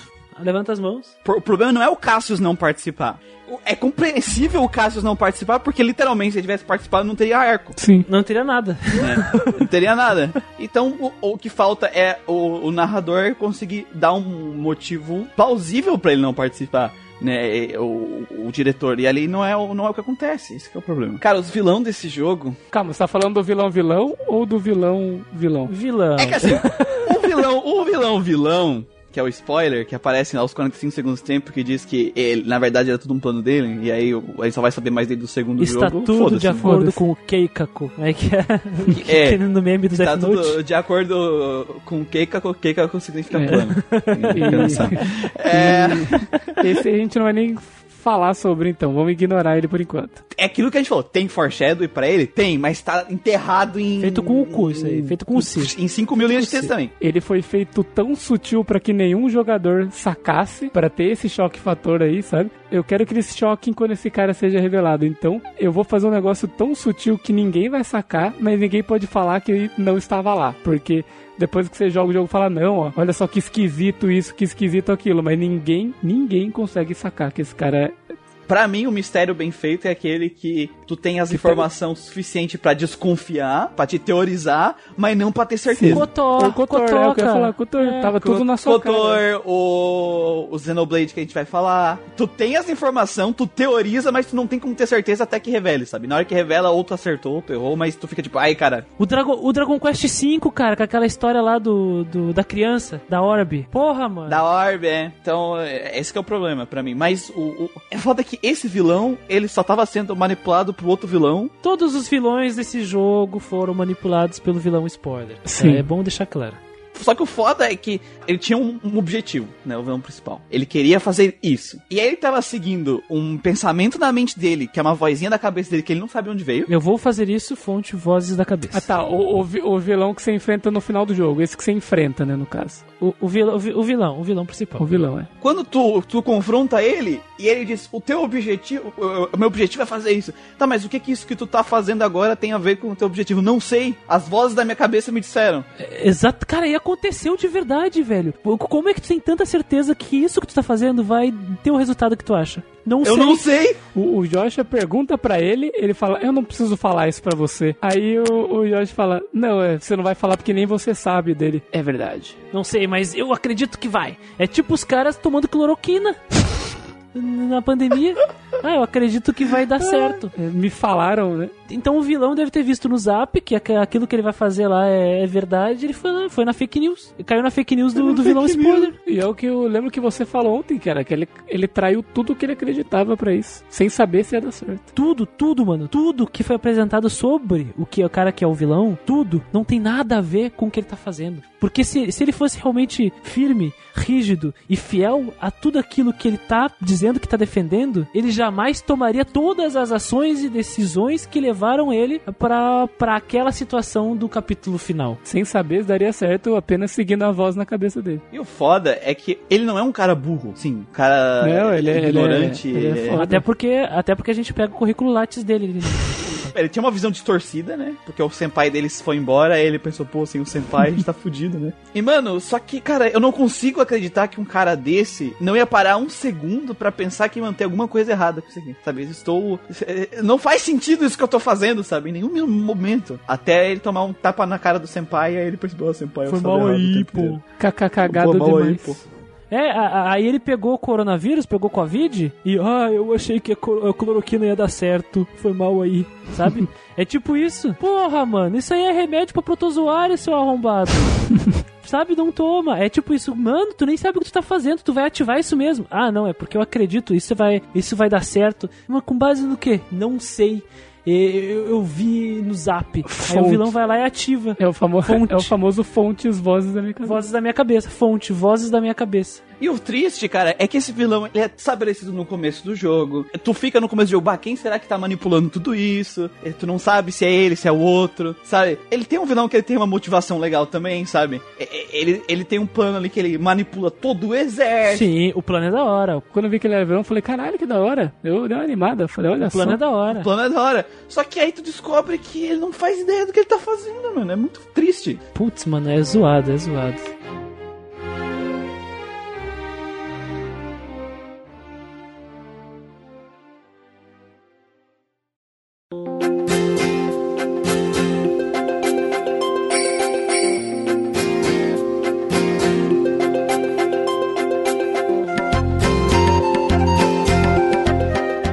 Vamos lá, então entrando na exploração, né? A parte de gameplay, Parte de gameplay, jogabilidade, seus elementos. A gente começa pela exploração, como sempre. Eu acho até legal a gente falar que, é, conversando ontem na nossa pré-pauta, a gente meio que definiu que a exploração de Trails, né, ela é simples e tudo mais, mas a gente botou meio que ela com uma base, assim, esse é o mínimo que a gente espera de um RPG é de um JRPG. de exploração, sabe? Eu acho que isso diz muita coisa sobre a exploração do Trails. É, bastante. Um sistema de navegação muito simples, né? É Aquela visão meio Sim. isométrica, os personagens vão navegando pelos cenários que nem um mo- monte de jogos típicos do estilo japonês mesmo. A diferença é que não tem combates aleatórios, né? Os inimigos aparecem na tela e eles podem correr na tua direção, ah, ou tu vai na direção deles e dá o- origem ao combate, né? Desencadeia o combate. É, é só isso. Tem uns mapinhas que são um pouquinho mais abertos, ou umas regiões mais abertas. As dungeons, elas têm um corredorzinho pra lá, e tem uma escadinha que leva pra um lugar que não é o principal. Não é ultra linear, mas também não é nada ultra complexo, sabe? Tá naquele linear do básico, não é algo que me incomodou jogando. Não tem muitas coisas pra você se interagir no meio também, né? É. Assim, ele não é boring ao, ponto, tipo, de muitas dungeons, por Não exemplo. é monótono, né? É, chato. monótono, chato, a, a, tipo umas dungeons tipo do Suicoden que tinha bastante, sabe? Ou a exploração do próprio Diablo 2 que às vezes ficava monótona, sabe? Mas também não é nada que tu vai que destaca o jogo. Uhum. É. Então eu acho que aqui a gente cravou a estaca do, básica do- da exploração de um de RPG aqui no, no 3. Tem uma coisa que eu lembrei que é legal de falar que assim, o bom de quando você vê os inimigos em tela é que às vezes quando você quer evitar algum combate, você consegue, né? Quando você vê inimigo, você vai tentar fugir dele. E o jogo facilita um pouco a navegação nesse sentido, tendo um orbament que você consegue, o Eagle Eye, né? Que você consegue ver os inimigos a grande distância. Então aí, pra quem está tentando evitar combates, isso ajuda bastante na navegação. Correr no meio das estradas também, caminhar no meio das estradas também é ótimo de escapar de inimigos, porque os inimigos não caminham na estrada. É, Eles, alguns passam por lá, mas eles o, o- a, a rota deles fica mais. Posso até passar pela estrada, mas fica mais pra grama, né? Pro matinho. O, a visão do jogador de- dessa exploração ela é interessante porque é isométrica e tu pode girar a câmera como quiser, né? Nesse mapa 3D, porque o mapa é 3D e os personagens são num sprite que é tridimensional, né? Que eles vão mudando dependendo. Eles têm oito, oito posições que eles podem se, se Ah, de, de, de, de rotação, de rotação da câmera, né? É, o, o Sprite ele tem oito posições que ele pode se estabelecer na, no cenário. Isso que eu queria dizer. Tem, seria tipo os pontos é, cardeais ali e o, Os colaterais. e né? os colaterais, né? Só que essa câmera ela é meio problemática, porque quando tu vai fazer missões ou tu vai querer encontrar um baú, tu tem que ficar girando feito louco ela pra poder averiguar embaixo de cada árvore, de cada cantinho. E isso é muito chato quando tu faz missões secundárias, né, cara? Pra encontrar um monstro, por exemplo. Isso é chato, isso é uma parte ruim. É um mal de JRPG que tem virar câmera, sabe? É, o Pit of Fire 3 também tem essa maldição, o Grande tem essa maldição. Tem, grande tem baú que eles escondem de propósito, assim. Do tipo, você vai ter que virar a câmera pra poder pegar ele num. O, o, o BOF 3 tem item que tu só acha se tu girar a câmera. Se tu não. Não, então, não. toda sala que tu entra, tu gira a câmera. É um inferno, velho. É um inferno. Só que aqui é mais amaldiçoado. A coisa mais amaldiçoada de girar a câmera aqui é que toda vez que eu girava a câmera, eu perdia totalmente meu senso de direção. eu Ah, não sabia nossa. mais me identificar. o- o meu- Eu voltava pra, pro lugar que eu tava querendo ir, pro lugar, tipo, que eu- de onde eu vim, sabe? Eu ficava muito perdido quando eu girava a câmera. E o problema é que quando você tá dentro da, da, da dungeon não tem minimapa, né? Então rodou a câmera, é, não fudeu. tem minimapa. não ter minimapa na dungeon em si não é um problema. Mas o problema é que a navegação no mundo normal, dentro das cidades e nas dungeons é igual. Não muda absolutamente nada. E no mundo normal tu tem minimapa e na dungeon tu não tem. Por que, que tu não tem na, na dungeon se no, no mundo normal tem e, e não muda nada na navegação? Esse é o problema. Porque, porra, mano, não faz sentido ainda mais que a rotação da câmera. Tem a caverna entre Zais e Juan, que ela é especialmente amaldiçoada, cara. Especialmente terrível. Tu entra lá e se tu gira aquela câmera, tu perde teu senso de direção, tu tá ferrado, acabou. Não acha mais. Na verdade, parece que eles tiraram o minimapa pra você se confundir, né? Pra, pra ficar uma coisa mais labiríntica. E ah, eles fizeram isso, ao invés de eles fazerem a dungeon um labirinto, eles tiraram o minimapa que parece ser uma saída mais fácil, sabe? Pra eles fazerem uma dungeon normal e tiram o minimapa que ele já vai ficar perdido assim. É uma tentativa de tornar o jogo desafiador, Desafiador. artificialmente, né?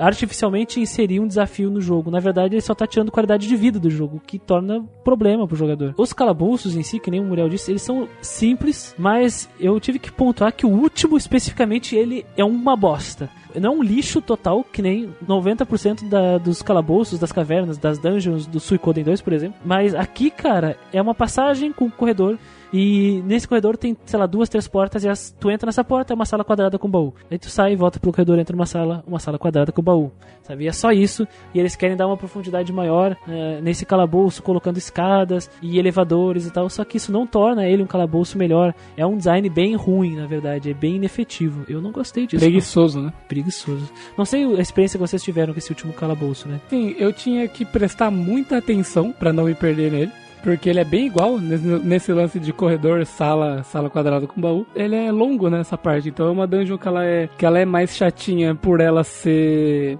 do que os inimigos ser mais forte e ela e você fica perdido nela, sabe? E- mas ela em si, ela é uma dungeon ruim, mal feita. Eu não tive problema com essa dungeon.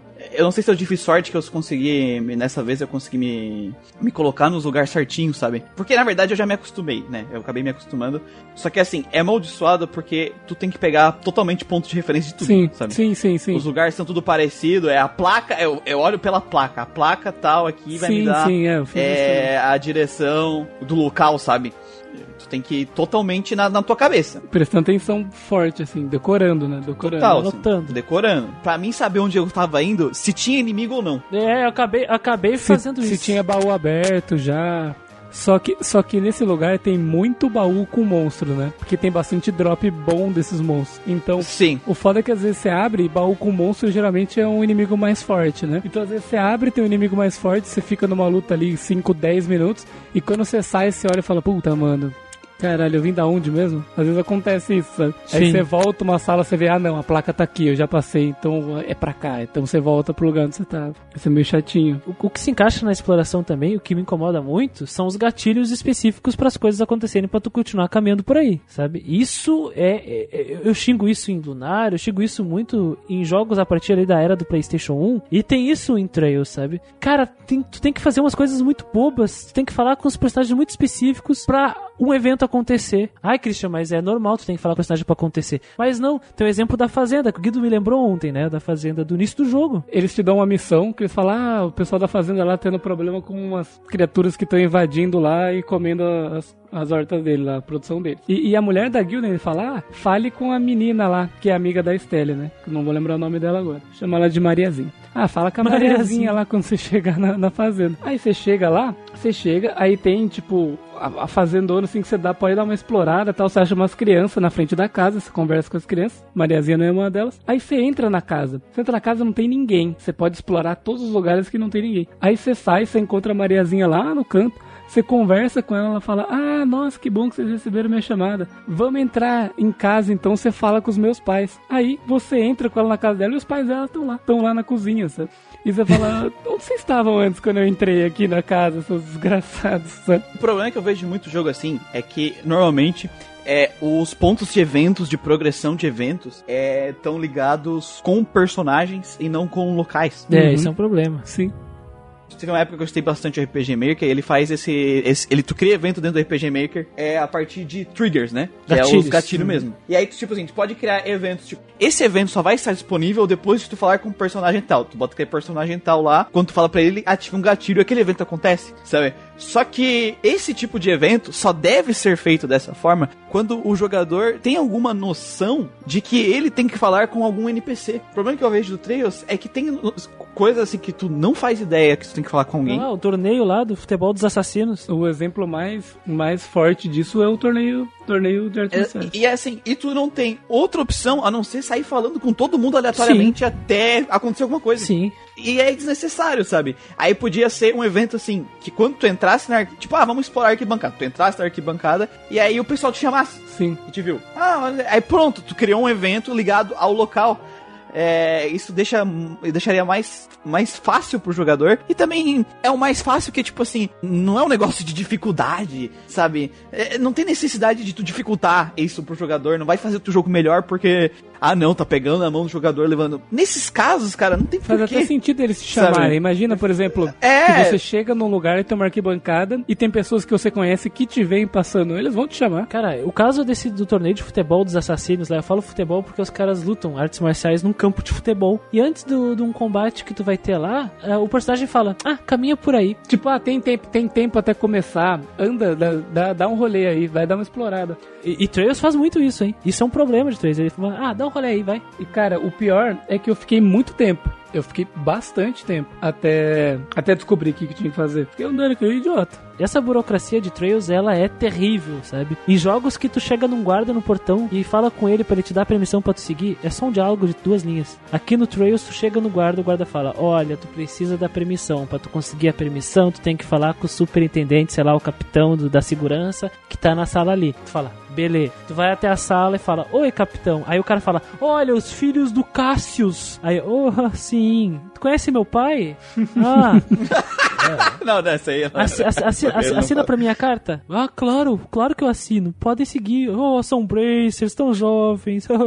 Aí tu pega a carta e fala com o guarda. Ah, ótimo. Beleza, é uma carta verdadeira. Podem passar. Não é como se o Christian tivesse de picuinha com essa cena em específico. É porque o jogo inteiro é assim. entende? Esse é o exemplo que vem na Sim. cabeça, mas é que o jogo inteiro segue esse, esse padrão em todos os lugares que você vai.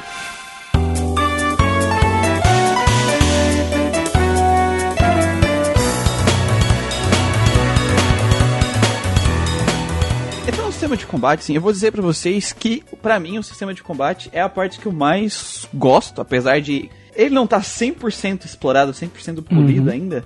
Pra mim, é a parte, minha parte favorita do jogo. Também. Principalmente porque, como eu sou um pro player, diferente de vocês, Aham. É profissional, né, cara? A diferença com o profissional. profissional, que aí eu não tenho medo do perigo, Ah, o cara é destemido, né? O cara. destemido. Eu joguei no hard. ver no Dark Souls. Ah, tô só esperando. eu tô só esperando. Esse, esse, esse momento vai ser Não, se eu fosse destemido mesmo, eu tinha jogado no Nightmare, né, que tem ali um modo a mais ainda. Mas Ele é, já vem, já vem liberado? Ah, sim, eu tinha zerado, né, uma vez também. Eu já tinha zerado, aí eu, eu não sou tão destemido assim.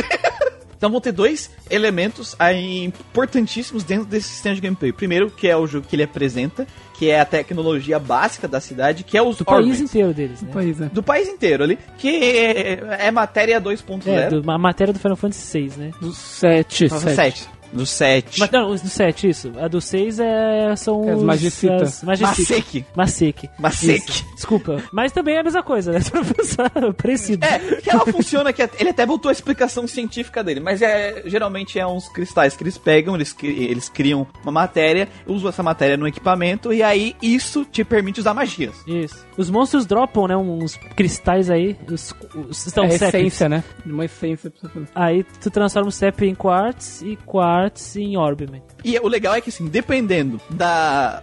Não é só tipo, ah, esse aqui é de fogo, esse aqui é de água, beleza. Mas depende da combinação de elementos que tu coloca dentro da tua matéria, tu ganha magias que tu não teria sem, um, sem essa combinação. né? Que eu acho que é a parte interessante de buildar os personagens com as combinações de elementos. E o que eu acho legal é que, assim, a de fogo, a de água, a de vento, elas não são. Só tem. Ah, essa daqui é a vermelha que dá fogo. Tem umas três, quatro diferentes que elas vão mexer nos seus, seus atributos, né? Ou mexer no seu atributo, ou te dar alguma passiva diferente. Ah, então se eu pego. Eu preciso de uma verde para poder usar as magias de vento. Mas eu consigo Sim. pegar uma verde que ou vai me dar mais agilidade, ou uma verde que vai dar 50% de chance de eu quebrar a, o- a concentração da, da conjuração do, da magia do adversário, sabe? Então você pode querer usar a magia de um elemento, mas ele te dá mais opções de atributos ou habilidades que você vai ter dentro daquele elemento. Isso, os, os orbiments, muito como o Guido disse, eles existem algumas habilidades passivas e ativas, né? Mas a, a- a sacada dos orbiments, que nem o Muriel tinha comentado, são as combinações, porque cada orbiment, ele tem um valor em quartz. E esse valor em quartz, dependendo da combinação desses valores que cada orbiment que tu tem que possui no personagem representa, tu tem acesso a magias ou habilidades mais avançadas, o que é do caralho, se pra pensar. Porque E tu vai contar quantos, cada, quantos cartas vale cada um dos orbits que tu equipa no teu personagem, tu fica, putz, eu vou ter acesso àquela magia daí, aí eu vou poder fazer defesa, ou eu vou poder causar mais dano, e aí eu coloco esses elementos aqui e combina com o personagem, vou poder curar, sabe? É legal, cara. E o jogo te dá uma formulinha, né? Ele te dá um- uma coisa que você consegue consultar e ver as magias que você pode pegar. É um caderninho que é tipo uma. Ele literalmente uma tabela É, um de Excel. é uma cardenetinha, é uma cardenetinha. É uma, ta- uma tabelinha de Excel que tu vê todos os valores de todos os orbits, né? Os em quartos. Sim. E, e e o que cada um representa em magias, né? Quanto de cada quarto tu precisa pra ter acesso a tal magia, né? Sim. O que é muito, muito legal. O que não nos faz ter que procurar no Google. Ai, como faço pra ter acesso? A né? combinação tal pra conseguir a magia tal. né? É, e o legal é que assim, o jogo ele vai ter o sistema desse tipo de customização de matéria, de que no caso é os Orbmen, e os personagens vão ter as próprias skills, mas uma coisa que eu acho legal é que os personagens em si, eles têm limitação elementais das matérias da- das Orbmens que eles podem carregar. Sim. Por exemplo, o, o Joshua, ele tem ah, liberado lá ops- várias, várias coisas que tu libera pra ele de opções de colocar, só pode colocar matéria preta, né? O Orbman tipo, do tipo do... De tempo, do né? quartzo de tempo. Isso. Tem outro que é mais de terra. Tirando a Stelle, que ela é full customizável, você pode botar qualquer coisa nela. Totalmente generalista, universal, né? Sim. Isso, e aí, então, tu tem. Até no sistema customizável, cada personagem tem uma individualidadezinha, sabe? Isso eu acho bem legal nesse, nesse sistema. É bom porque eles acabam não sendo bonecos cinzas, né? Que você só vai trocar os ornaments. Eles têm afinidades com alguns elementos, com alguns ornaments, e também vai ter as, as outras individualidades deles que a gente vai chegar, que são os crafts também, né? Que são diferentes pra cada personagem ali, são únicos. E o que eu acho legal é que tu tem uma barra de MP, que é pra usar as, as magias E- dos EP, Orbments. EP que eles chamam, EP, Energy EP, Points. Que é a mana, né? E a vida também. E a CP, que é uma barra que vai carregando conforme tu vai batendo, pra usar as crafts e os ataques especiais, né? Os, os, os, ataques roubados que gasta inteira a tua barra se tiver a partir de 100. Uhum. E o máximo é 200, mas quanto mais próximo de 200, mais dano ela causa. Mais dano. Hum, e a mais dano. vantagem de você conseguir, de- de- desse acúmulo, né? De você chegar até 200, é que você consegue continuar usando as skills normal do craft sem perder o especial, né? Isso. Enquanto, manter, enquanto mantiver ele acima de Manter 100. acima de 100.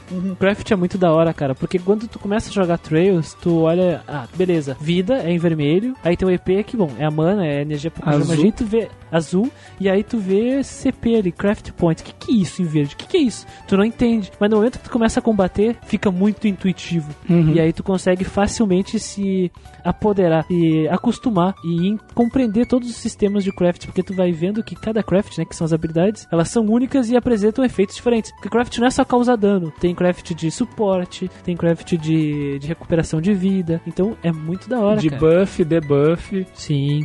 De uns que é só pra. Que, que mais atrapalha o inimigo do que tira dano, né? Tem uns que tá ligado diretamente com a, a, a mecânica de. É, de, de movimentação, do tempo lá da, da, da barra lateral barra. que a gente vai chegar, de interagir com a barra. Isso é- é- esse dinamismo, assim, da customização com a individualidade e com o sistema de combate da barra lá que a gente vai chegar, é a, é a parte, assim, que mais me agrada nesse jogo. É o que me faz gostar mais de jogar aquilo ali. O legal é que tem crafts que você vê que é tipo assim, ah, esse aqui é pra atacar um, um indivíduo apenas. Ah, esse aqui é um craft em área, ah, esse aqui é um craft em linha, sabe? Tem Sim. isso aí também diferença que, Da posição, né? que dependendo da posição você consegue bater em mais de um de uma vez, é, é bem legal. O que eu acho mais maneiro é que a craft é instantânea, né? Isso. Tu usou a craft é instantânea. A magia tem o casting time.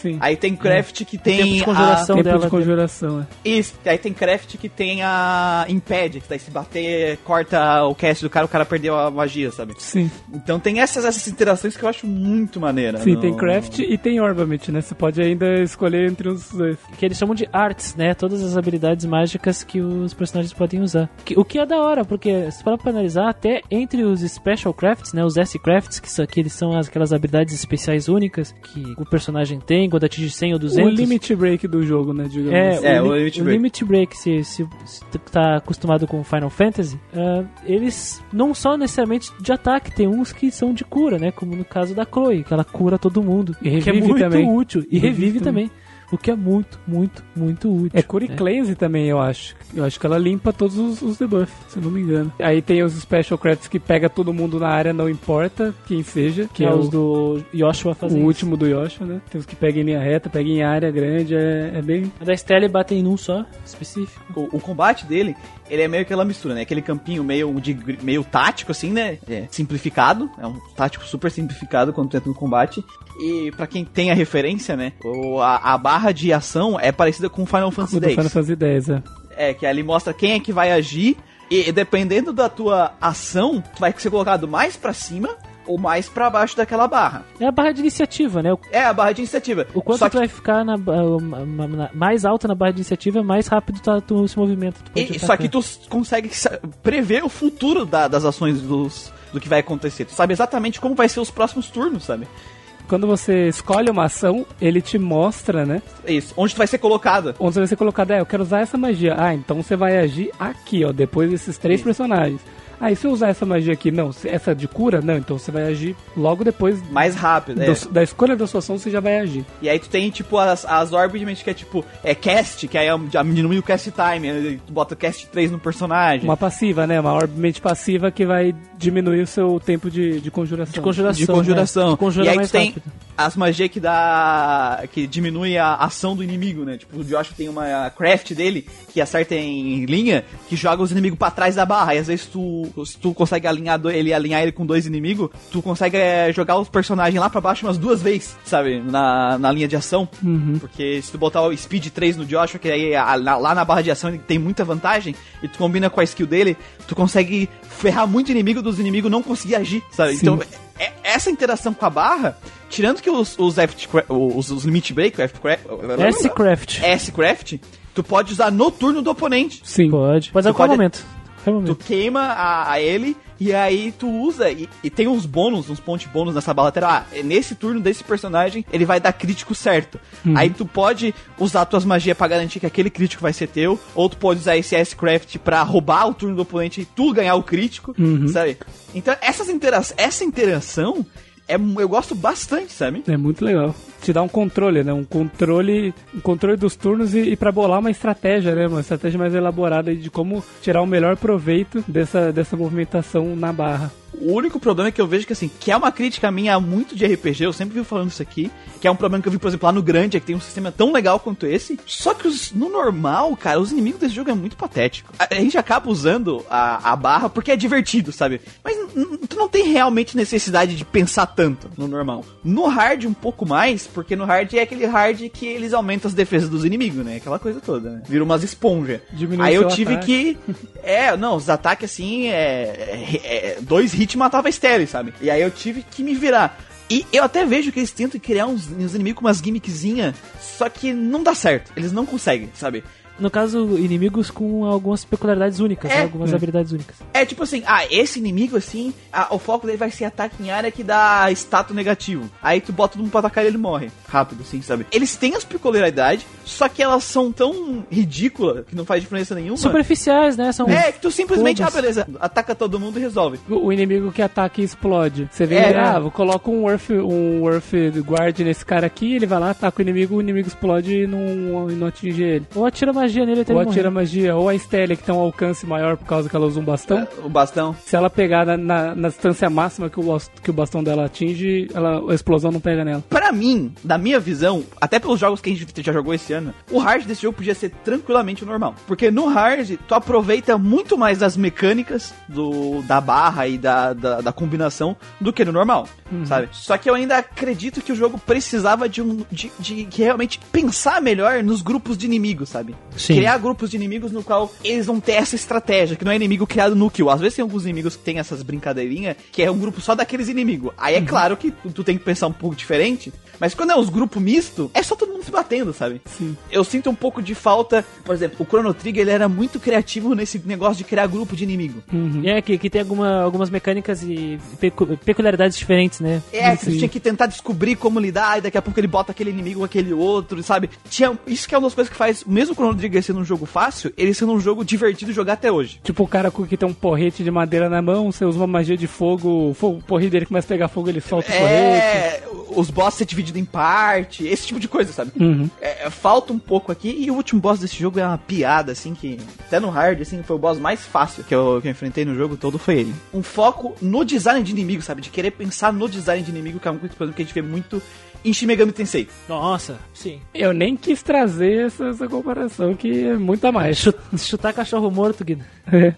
O Press Turn, claro, é que nem aqui. O sistema de combate básico, que é o que tu interage, é bom aqui. No Nocturne, o Press Turn é bom. Só que os inimigos do, press, do, do Nocturne é pau no seu cu. Eu vou, eu vou, eu, Abusar inimigo, vou me aproveitar né? das mecânicas desse combate. Os inimigos do Tail não se aproveitam da barra. Não. Sim. E as próprias brincadeirinhas, as próprias peculiaridades deles não brincam com a barra, não brincam com o sistema. Então, pra mim, é- é- o que faz impede ele de ser um, um- um sistema de combate fantástico não é a ideia do sistema, e sim a falta de tempo gasto em design de inimigo, que é o que eu vejo que é um problema gravíssimo na maioria dos JRPG, sabe? E dos, G- dos WRPG também, mas é WRPG é só problema, né? Então, tem- Eu lembro que os caras não param, né? os caras não param. Os caras não param, não, velho. Os caras estão nem aí. Os caras não estão nem aí. Os comentários. E ainda as pessoas poderiam usar a desculpa de não, mas ele queria fazer um jogo acessível, porém, é o que você diz de ah, o hard poderia ser o normal? Sim, e eles poderiam criar a dificuldade easy. Não tem? Não tem por que não. O cara quer jogar o jogo sem ter dificuldade, joga no easy. O normal tem que ser no mínimo desafiador, né? E o difícil tem que ser. Ó, difícil, olha só. E e o difícil tem que ser difícil, porra.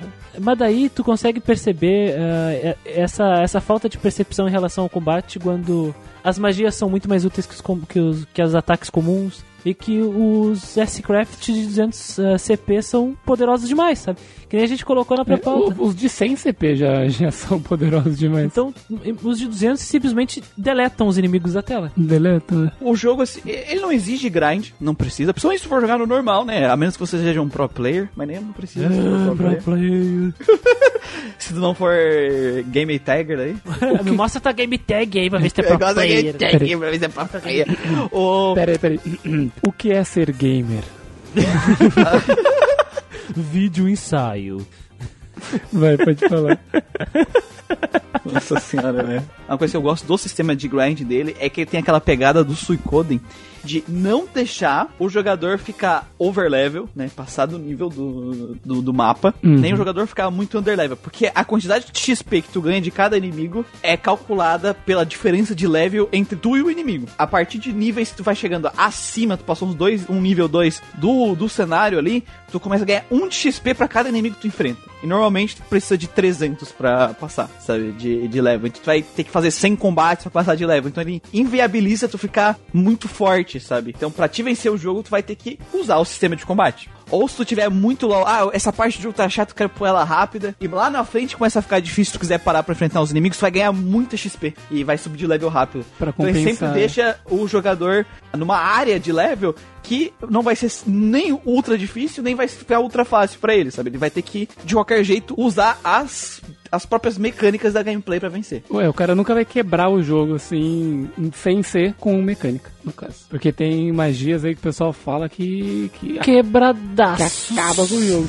Mas não é por level nem nada assim. Que nem Final Fantasy que tu fica 10 níveis, 15 níveis acima do, do inimigo e atropela ele. Pronto. E só bate só. Sobre a evolução dos personagens, assim, e, e o, o grinding, tem, tem umas coisas que me incomodam ah, nesse jogo que... O que, que não me incomoda nesse jogo, hein? Pode dizer, né? Esse cara é chato pra caralho. Cris Cris é xarope, Cris é chato. Eu sou chato. eu- Cara, eu sou chato. Eu sou chato. Xaropão. Cris é chatão, velho. Mas tem que falar, cara. Tem que falar. Só porque tem inveja do bigode do cara. Eu tive que rir. O cara queria ter o bigode do Cassius. Ele é um gato do cara só por causa que ele quer ter aquele bigodinho dele de safadão ali. O Cassius é meio vesgo, vocês param pra perceber isso? Ele, Ah, sim. ele tá com um olho no peixe e outro no gato. Cara, é porque, é porque a percepção dele é muito além. Ele tem que estar com um olho na porta e outro no corredor. né? Por isso que ele é o lendário guerreiro lá, cara. Exatamente. Enfim, o que, que eu acho complicado ali no- na evolução de personagem e, e tal é a que, cara, a única forma de tu conseguir dinheiro são em missões secundárias, missões opcionais, as famosas side quests. Principalmente Então- no começo do jogo, né? Nossa, no começo do jogo. Tudo é muito caro nesse jogo. É bom deixar claro isso, tudo é muito caro nesse jogo. Tu tem que fazer comida pra economizar dinheiro. É, tu tem que correr atrás das receitas, que é uma mecânica que a gente nem falou desse jogo. O que, que, que são as receitas? São comidas que tu. que são itens de consumo que tu vai encontrando à medida que tu viaja pro Libero. E aí, quando tu come, tu aprende a fórmula dele, né? A receita. Duh. E aí tu pode comprar essas ingredientes e tu junta esses ingredientes e forma aquele item. E, e os ingredientes são bem baratos. Sim. Muitos tu dropa dos próprios inimigos ou, ou pega no cenário. Isso. Sim. Dos próprios sim. monstros. E então, também dá pra comprar na lojinha, né? Mas é barato. Os ingredientes. Os ingredientes, né? É, os itens é caríssimo. Tu tem, tu É, tem que cozinhar. Então, pra tu conseguir dinheiro nesse jogo, tem que fazer missão especial. As, perdão, missão opcional. Tem que fazer missão opcional. É porque os monstros não dropam é, dinheiro, né? Nem item de recuperação. Sim, e nem, como é que fala? É, Eu, eu acho, eu acho que até dropa item de recuperação na última dungeon. Me corrijam se eu estou errado. Mas quando eu entrei na última dungeon, cara, a diferença de dinheiro desse jogo é também porque assim, tu- os inimigos dropam os cristalzinhos, tu pode vender eles. Eu vendi cristal pra caralho, guris disseram que na gameplay eles não conseguiram. Eu, na minha gameplay, eu não sei se o hard dá mais cristal, mas eu vendi pra cacete. Mas no começo o prólogo e o capítulo 1 e 2 é, é no lápis, assim, na ponta do lápis pra te comprar as coisas. Chega no último capítulo, cara, eu entrei na última dungeon com o item máximo de recuperação de MP e o item de EP e o item máximo de recuperação de vida, 9 e 9 de cada, velho. Assim, e dinheiro na conta, sabe? Tem pessoas que até poderiam justificar, querendo usar coerência, falando não, porque é diferente dos outros jogos, aqui os monstros não carrega dinheiro, não carrega gold. Ah, beleza. Outros jogos também usam o sistema de deles droparem é, Uma, É. uma pele. pele, é, unha, qualquer coisa que eles usam pra vender e eles não usam nesse jogo. Beleza, beleza. Eu até consigo aceitar que eles querem fazer você receber dinheiro por fazer trabalho. certo? Então você trabalha, você recebe e você recebe da guilda. Você é financiado pela guilda porque você trabalha pra eles. Beleza. Seria uma ideia boa, interessante. O problema é que você tem que fazer as side quests e como a gente comentou das side quests anteriores, elas são mesmo. É, são, uma, são uma bobice. São chatas, são chatas. As únicas que realmente tu vai fazer, assim, com. Tipo assim, tu vai fazer é as dos monstros, porque tá no teu caminho mesmo, tu bate nos monstros e passa. E é os monstros fortes, é legal você ser desafiado às vezes. É, e, e assim, e tem monstro que vai estar literalmente no teu caminho. Tu é obrigado a enfrentar ele, não é nem questão de escolha É, mesmo. sim, né? sim. É, mas uh, sobre o dinheiro, né? É que assim, no início do jogo é muito necessário ter o dinheiro. E do capítulo. Final do capítulo 3 e pro último capítulo é abundante. Sim. Não, não falta, não tem como faltar, porque tu ganha 100 mil de dinheiro numa missão lá que tu faz. No último capítulo. É muito dinheiro mesmo. É mais do que tu poderia gastar. Não digo que é mais que tu poderia gastar, Dá, mas dá mais do que o, o necessário pra tu conseguir tudo que tu precisa, sabe? Pra fazer um.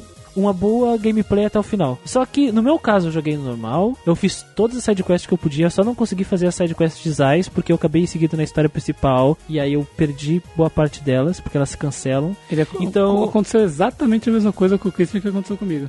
Então o que acontece? Eu chegava numa cidade e eu comprava os equipamentos mais recentes do Joshua e da Stelle. E isso sempre me deixava com um dinheiro muito contado pra poucas Sim, coisas. Me, Uhum. me deixava com 4 mil, por exemplo. Sabe? Eu chegava com 40 mil, 30 mil, ficava com 4 mil. Por quê? Porque eu comprava sempre os itens do Joshua e da Stelle. E, e às vezes, dependendo da minha situação, como aconteceu na capital, eu comprei as manoplas do Zin lá pra poder fazer mais tranquilamente o bueiro lá, a missão do, do, do esgoto. O dinheiro, ele acaba sendo curto, o jogo acaba te levando a fazer a sidequest, que nem o Guido falou. O problema é que as sidequests são idiotas, boa parte delas são idiotas. Tem que procurar gato, tem que procurar livro, tem que tentar resolver uma charada. Esse é um grande problema da sidequest desse jogo. Algumas delas são idiotas ao ponto de simplesmente te colocar e falar assim: ah, tem que tentar resolver essa charada aqui. E aí tu não sabe pra onde ir, tu tem que procurar aleatoriamente, esfregando o teu personagem contra as paredes da cidade inteira, até aparecer uma ex- uma exclamação na, na cabeça dele, pra ele poder ver a coisa, né, ver a mensagem que tava lá, pra poder ir pro próximo ponto aleatório que ele tava, sabe? Pra poder terminar essa sidequest, uma, uma, uma missão secundária E que, e que não agrega nada também. que não agrega absolutamente nada. sabe? E essa aí da, da, da charada é uma das missões mais odiadas, aparentemente, pela, pela comunidade, sabe? É uma coisa que não faz sentido. Por parte delas são sem inspiração, sendo que poderiam, como já falamos antes, agregar na construção da mitologia do mundo, né? Eu fazia literalmente pelo dinheiro só, sabe? Pelo dinheiro. É, mercenário mesmo, assim. Invocando o mercenário dos Bracers mesmo, assim. Eu não achei problema quando eu tava jogando esse jogo no começo, porque eu senti que o jogo tava meio que querendo impor um- o- esse perrengue, querendo impor uma dificuldade pra mim. Eu falei, beleza, ele quer me, me desafiar dessa forma, sendo diferente nesse sentido. Aí Eu achei legal até. Só que o problema é realmente essas sidequests serem bobas. E assim, nos próximos capítulos, pelo menos, você conseguia vender os equipamentos que você tinha e recuperar um pouco dessa grana, mas é um pouco, tu, né? Tu recupera metade do dinheiro. É, metade do dinheiro investido, assim. Então eu parei de ter um pouco de problema com dinheiro, porque eu conseguia vender os itens de, de volta e ficar com uma gordurinha. Só que era uma gordurinha assim, bem que eu deixava ela ali porque eu sabia que eu poderia precisar e não ter, porque o dinheiro Sim. não é tão fácil de conseguir nesse jogo. E eu fiz aquelas torres, todo capítulo tem torre, né? E algumas são opcionais. Eu fiz todas porque na torre eles te dão equipamento. Então lá eu ia conseguir um equipamento melhor do que o que eu tava e de graça, sabe? Eu ia economizar dinheiro nisso aí também. Então eu achei importante fazer essas torres por causa disso. Porque o dinheiro realmente é uma boa parte do, do jogo. Sim, ele não é tão fácil de conseguir.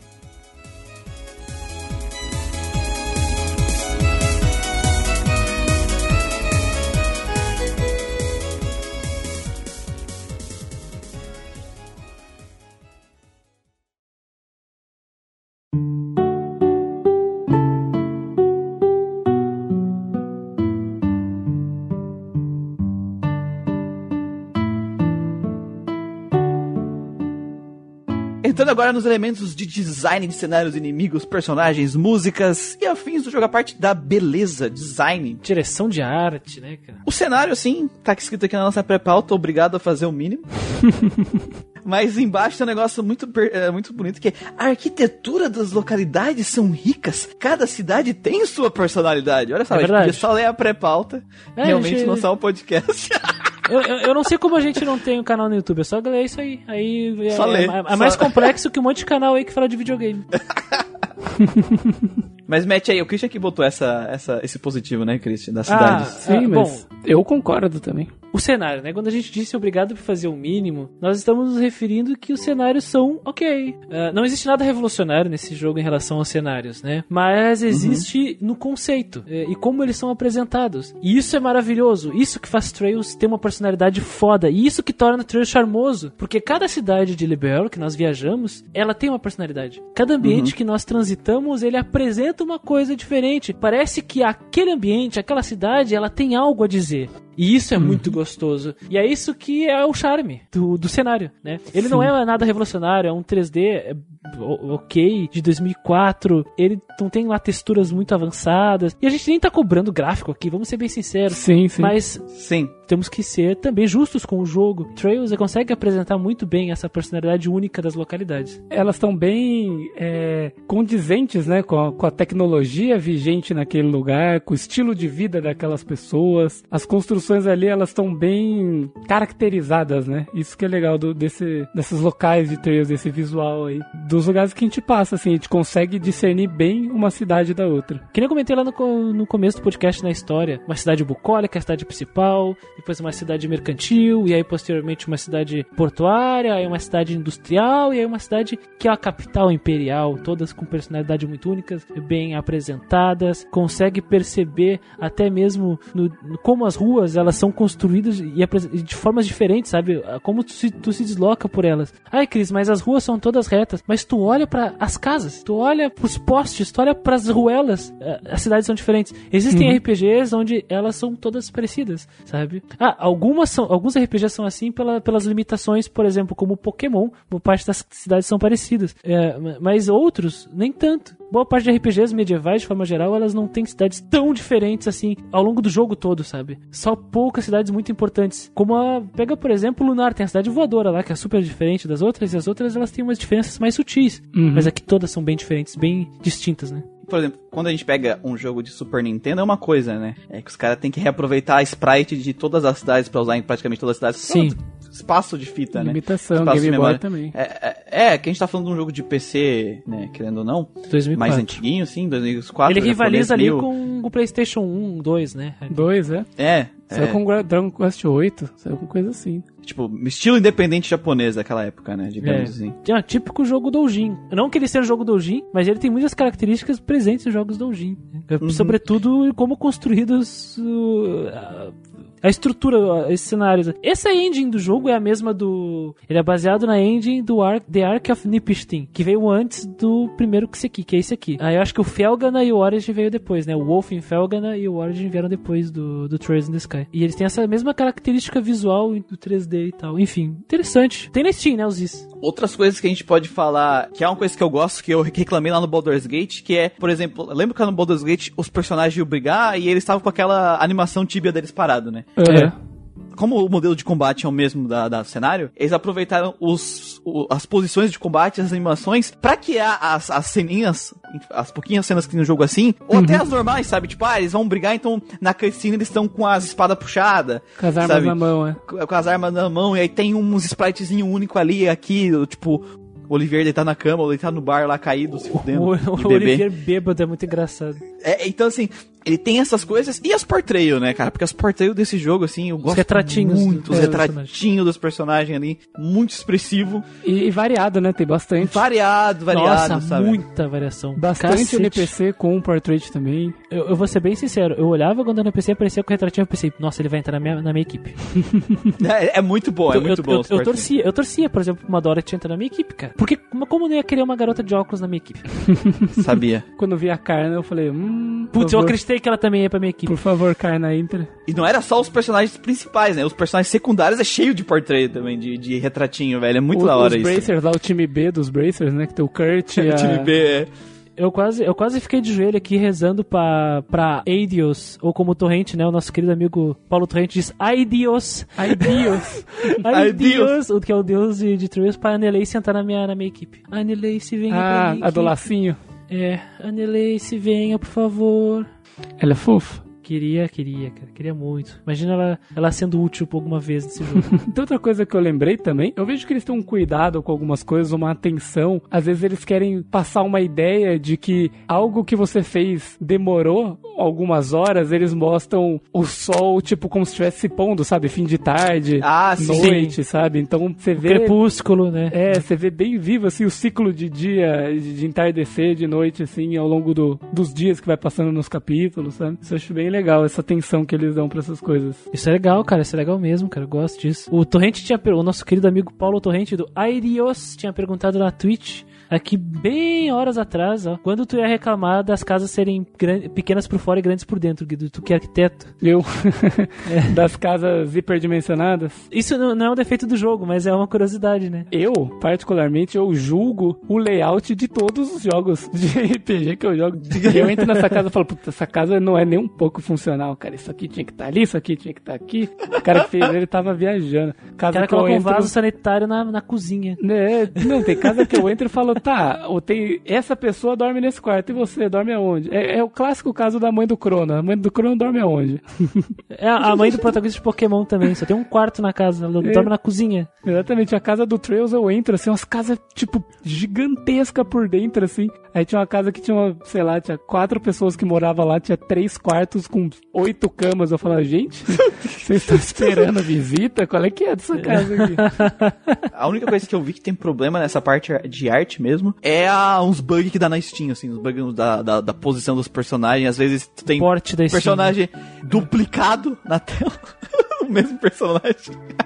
Tá num cantinho, tipo, tu entra na casa aí pra ter a cutscene. Só que teu modelo do teu personagem, em vez de ele ficar invisível, ele tá ali, aí os modelos da cutscene estão se mexendo e fazendo as coisas, tá teu personagem parado ali na porta, sabe? É, no mesmo, no mesmo cenário, no caso. No mesmo cenário, cenário. é, os caras só, só esperando a deixa pra falarem dele pra ele entrar, né? Sim. Personagem duplicado, é, tem, tem todos esses problemas. Aí ele né? entra e fica duplicado ainda, fica uma clone lá atrás. Às vezes dá umas tiltadinhas também, tipo, aparece um modelo, o sprite do modelo piscando muito rápido alguns segundos, tipo, Jequiti, Jequiti, Jequiti, em alguns pontos, Jequiti, sabe, assim, Jequiti, Jequiti, e aí some. E aí eu fico, caralho, mas nunca me atrapalhou, eu, eu achei engraçado, olha que jogo bugado, velho. É, sim, sim. É tipo, é aquelas coisas que assim, é meio feinho de ir pro jogo final, sabe? Só que não atrapalha a experiência. Mas é um ponto que a, a se considerar, né? A se Sim. considerar, com certeza. Quantas musiquinhas? Vou Musiquinhas. puxar. Eu gosto das músicas, cara. Eu gosto, eu não tenho até uns que, tipo assim, que eu gosto bastante, que é a, a, a música mais tema, né, que é a Sensation of Dancing with the Wind. Ah, parece até a música É, da... é aquela do menu, tipo, pan.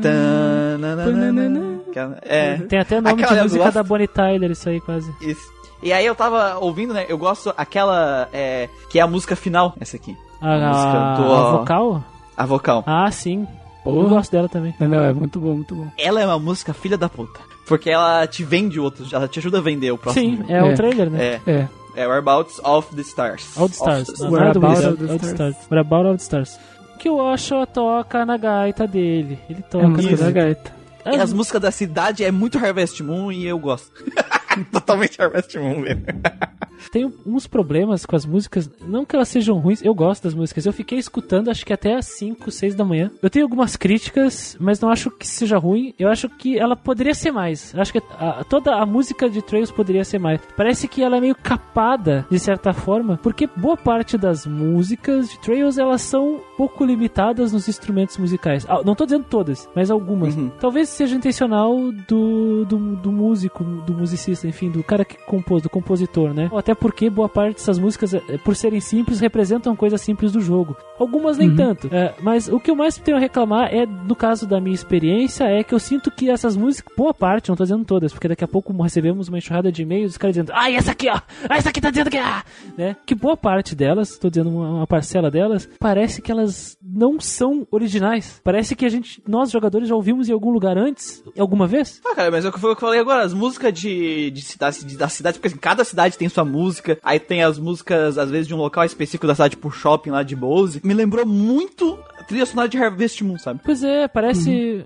Não é a mesma música, mas é o mesmo tipo de clima. E parece que é os mesmos instrumentos, sabe? Então é muito parecido. Pois é, parece que ele pegou samples, assim, ou, ou É? linhas de instrumento e resolveu do, de, de, de pontos, de jogos, de referências e usou no jogo, só que com a composição dele. Essa é a impressão que eu tenho. Por exemplo, a música do Exército parece o tema de evolução de Pokémon. Tan, tan, tan, pam, pam, pam. Sabe? E, eu, porra, que isso?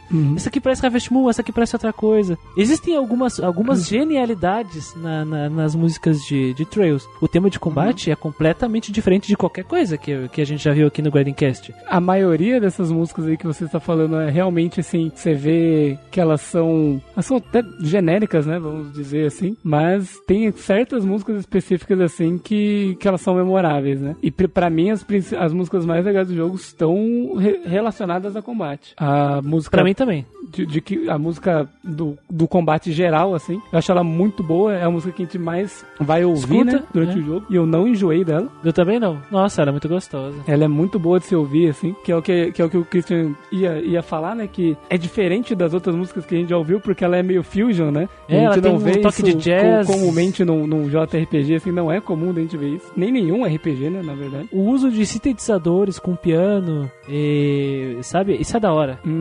e, e não é comum. Pô, Até uma bateria num tema meio jazz, né? Meio... É, é meio dançante numa música de combate. Nós costumamos ver uma música que escala, né? Ou Uhum. um rock. Sim.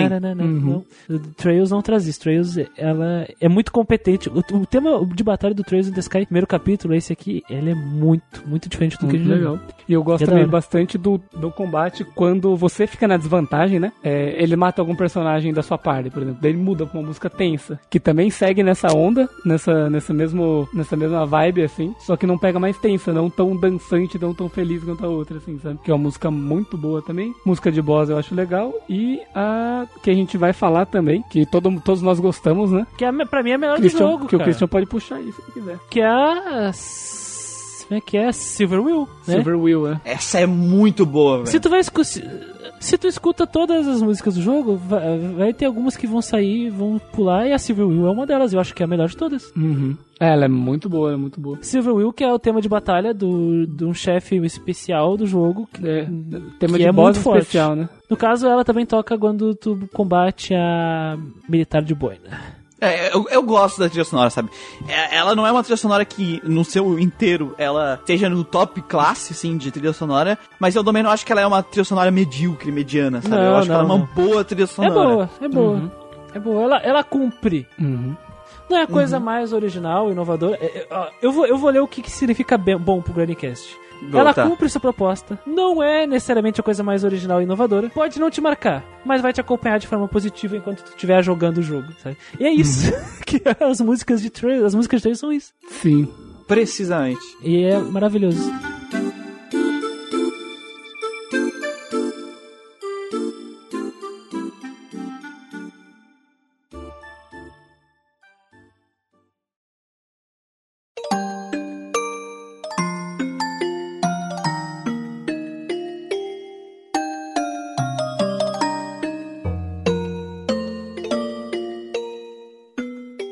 Notinhas rapidinhas aqui do Gradcast. Senhor Christian, explique aí pro ouvinte novo, cara que chegou agora, caiu de paraquedas nesse podcast, como é que funcionam nossos sistemas de notas épico, inovador, que não foi chupinhado de nenhum lugar. Ótimo! Muito bom, Muriel. O nosso sistema de notas aqui do Guidecast é completamente inovador e original. Nós avaliamos três quesitos dos jogos: enredo e seus personagens, jogabilidade e seus elementos e a parte artística. Sempre com a intenção de compartilhar a experiência que nós tivemos jogando cada RPG. Para isso, usamos um sistema maravilhoso que representa a nossa experiência. Ao invés de números, usamos letras, que vão desde o E, que é não joga essa merda, até SSS, triple S, a perfeição intocável, absoluta, cristal, eh, perfeita, maravilhosa, linda, cheirosa. Ou seja, nós temos E, D, C, B, A, e S, SS e triple S. Sendo que esses S, pessoal, elas são notas especiais, né? A nota máxima seria o A, mas como são três quesitos, se um desses quesitos ele é muito bom, ele é incrível, a- além das expectativas, ele ganha uma estrelinha, né? E aí ele vira um S. Então, um jogo que tem três S seria um jogo que é incrível, além das expectativas nos três quesitos, né? Eu Que só é isso. existe quatro no continente, né? Só existe quatro do continente. Boa. Boa. Sim. Oh, vamos lá, vamos para a nossa Gacha Matin. Lucas! Ah, eu ia falar isso, desgraçado.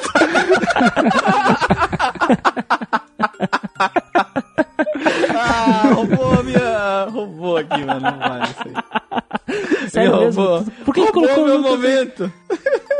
Não, ia ser a piada, velho. Ia ser a piada da, da, da ditadura continuando. Quem não entendeu, escute o nosso podcast Devil Survivor, número 41, né? Estragou o meu momento, E velho. aí vai entender o que que é a revolução contra a lista de- das notas aqui. Da ordem das notas. Sou eu. Eu já tinha jogado Trails, só que assim, ele é um jogo que. Ele tem tanta coisa que a gente falou narrativamente, tanta coisa que eu esqueço de 90% das informações que ele te entrega. Inclusive, eu não lembrava quem era o boss real do jogo. Tipo, eu redescobri porque, que nem o- a gente falou durante o podcast, é tão, é tão suave que tu não tem como lembrar que é ele. A narrativa do jogo, assim, ela é doente. Ela tem uma. Ela tá doentinha, tadinha dela. O jogo tem uma proposta legal, porém, a forma que isso foi entregue estraga completamente qualquer tesão que tu poderia ter por ela. A única coisa que me mantinha entretido durante o jogo era os personagens, mas até a parte deles, isso era estragado por essa proposta, essa forma que o jogo tentou entregar. Então, assim, é um jogo que tem muito potencial, tem personagens que poderiam ser incríveis e bem utilizados, porque eles têm potencial também, só que está subutilizado e foi o jogo mais cansativo desse ano que eu joguei. Eu atrasei, eu tava bem adiantado na nossa, na nossa lista de jogos, e quando chegou Trails eu travei, e depois que eu terminei Trails, eu terminei assim, diretão, o Dragon Age, e eu já, ter, já tô quase terminando o, o Xenoblade. Os outros jogos eu tava terminando em um mês, e esse eu terminei dois meses pra terminar, e nem é porque ele é muito mais longo, porque os outros dois têm mais ou menos a mesma quantidade de hora, sabe? É porque eu não conseguia jogar porque era tedioso, era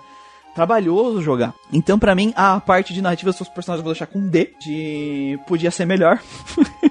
A parte de gameplay é a minha parte favorita do jogo. Ela não é revolucionária. Ela tem uma proposta muito, muito interessante mesmo. Que poderia ser mais aproveitada ali se a gente tivesse um design melhor de inimigos. Mas mesmo não tendo isso, eu gosto muito, muito mesmo do combate. Eu sugiro a todo mundo que seja, que tem experiência com RPG de turno e gosta de ser desafiado, já jogar o jogo no hard mesmo, que vai ter uma experiência mais divertida com o combate. A exploração é simples, funcional, é, não é nada de incrível assim, mas eu acho que tá na, na- no mínimo que um jogo deve fazer. Tem que ter vergonha na cara pra pelo menos fazer isso aqui. Então eu vou deixar é, a média da parte de gameplay num B. E já encatando a parte artística, também vou deixar ela com um B, porque ela é competente, ela é boa, tem uma coisinha ali ou outra ruim, mas nada assim que estraga a, o jogo assim. Então pra mim é uma boa arte e música, uma boa gameplay e uma história assim que deixa muito, muito a desejar mesmo, com personagens que eu gosto bastante. Só que infelizmente eles estão nessa narrativa doente. Então, a minha média, que eu vou deixar pro, pro Tails, é um jogo C, um jogo mediano, porque o foco dele é muito, muito mais a, a narrativa. Tu passa muito tempo nela, é, comparado com na gameplay. Então, a- é, ele puxa, mesmo os outros elementos que estão com B, ela puxa essa nota pra baixo. Então, eu vou deixar com uma média C. Ok. Boa. C significa meio termo, tá, pessoal? Meio termo, mediano. Morno. Meia boca, meia boca. Mediocre. Deixa eu tirar o próximo aqui na Gacha, Gacha Matino. Christian. Trails in the Sky é uma experiência começar a jogar Trails. Sempre vi essa série de jogos, sempre olhei lá para Dragon Slayer, vi como a importância histórica e como deu origem a uma série de jogos que deram origem, por sua vez, às suas séries, e Trails é uma delas. E de todas elas, Trails é o que mais me chamava atenção pela proposta. Uma história com um monte de personagens, e esses personagens, eles têm ligações entre si, e acabam, de certa forma, falando sobre política e falam sobre diversos outros temas interessantes, criticam diversas questões, pontos da sociedade e tem uma, um, um desempenho, um desenvolvimento muito anime. É, eu gosto disso. E aí eu queria jogar esse jogo. E quando ele caiu aqui pro Grindcast, na lista eu fiquei feliz. Eu sabia que era uma série longa, uma série longeva, né? Mesmo a partir do Trails tem os Cold Steel, tem o, o, o Zero no Kiseki, o Ao no Kiseki, e eu queria começar de alguma forma, eu queria ser introduzido a isso porque me interessava, como eu disse. E aí eu comecei a jogar esse jogo. Eu fiquei, não vou dizer que eu fui com uma expectativa alta, porque eu não faço isso com jogo nenhum mais. Infelizmente a experiência nos ensina isso. E aí eu fui suave, tranquilo, a expectativa no zero, né? E infelizmente uh, toda a experiência em RPGs que eu acabei uh, agariando, toda a bagagem que eu tive ao longo de todo o tempo, seja no Grandcast ou como jogador de RPG, me trouxe problemas com Trails. Eu encontrei problemas o tempo todo, eu me incomodei, eu me irritava com Trails, eu ficava, porra, mano, tu quer me contar a história? O que, que tu quer fazer? Tu quer fazer um anime? Faz um anime, não faz um jogo. Eu quero jogar, por favor, me deixa jogar, sabe? Tem tanta coisa supérflua, tanta coisa prolixa, coisas que poderiam ser resolvidas, quanta burocracia. Será que ele queria criticar? Mesmo que ele quisesse, os roteiristas e o diretor quisessem criticar a burocracia, eles não iam fazer de um jeito que estragasse a experiência do jogador. E quando eu falo estragar, eu tô sendo exagerado? Não, mas cara, são coisas simples em qualquer jogo e por algum motivo tu tem que, como eu disse, pegar a carta com o guarda, vou dar o exemplo do guarda, né? Falar com o chefe dele, depois você passar, sabe? Não precisa. Isso é bobo. Eu tô usando essa cena, essa cena como um exemplo, mas tem uma centena aí de situações que são absurdamente terríveis e a estrutura do jogo, ela é falha e problemática. O jeito que eles escolheram para contar essa história é problemática. E uma pena, uma pena, porque os personagens são interessantes, o mundo é maravilhoso e é muito cativante. Ele parece um mundo que eu gostaria de estar, é um mundo que eu queria estar lá para ver como é que são as coisas. Infelizmente, essa estrutura me deixou fora. Por mais que o sistema de combate seja da hora, tenha uma ideia inteligente, apresente esse mundo meio industrial, após a revolução, dos Orberments, que é a revolução industrial, o paralelo com a revolução industrial, e tem ideias incríveis, por mais que seja executada de forma meio troncha, né, meio, meio, meio errada, e tem uma arte que seja boa, uma música que seja legal, que tenha uma personalidade em algumas músicas muito presentes no jogo e em momentos-chave, mas as, mesmo que as outras não sejam tão fortes ou tão cheias de identidade, elas são competentes e fazem um ótimo trabalho. Então a arte, para mim, de Trails é um B, tá? Vou começar de baixo para cima. Para mim, a arte de Trails é um B e o gameplay de Trails é um C. Por que, que eu vou dar C? Porque eu acho que a tanto a navegação quanto o combate, eles poderiam ser melhores. A questão de a evolução de personagem, como tu cria os orbiments, etc, é maravilhosa, eu adoro. Mas, infelizmente, os combates eles deixam a desejar, e infelizmente a navegação, ela tem sérios problemas. Não, não digo sérios, eles têm, têm problemas, tá? Ela tem problemas. Então, eu um C pra, pra,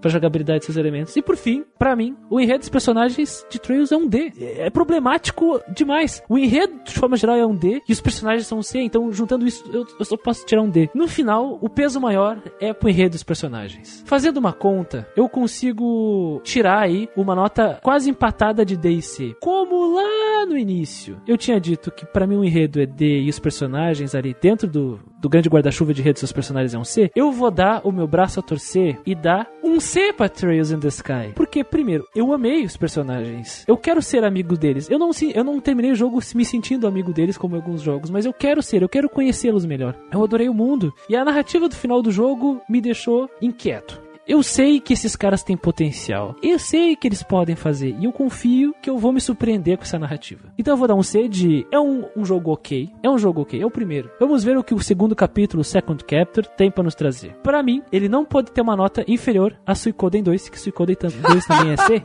E, e ele é muito melhor que Suicoden 2. Muito melhor. Muito melhor mesmo. Narrativamente falando. Por mais que a, estrutura dele seja fraca. Eu só queria deixar claro isso. 3 in the Sky é melhor que Suicoden 2. Vamos lá, última cápsula aqui na Gacha Martini.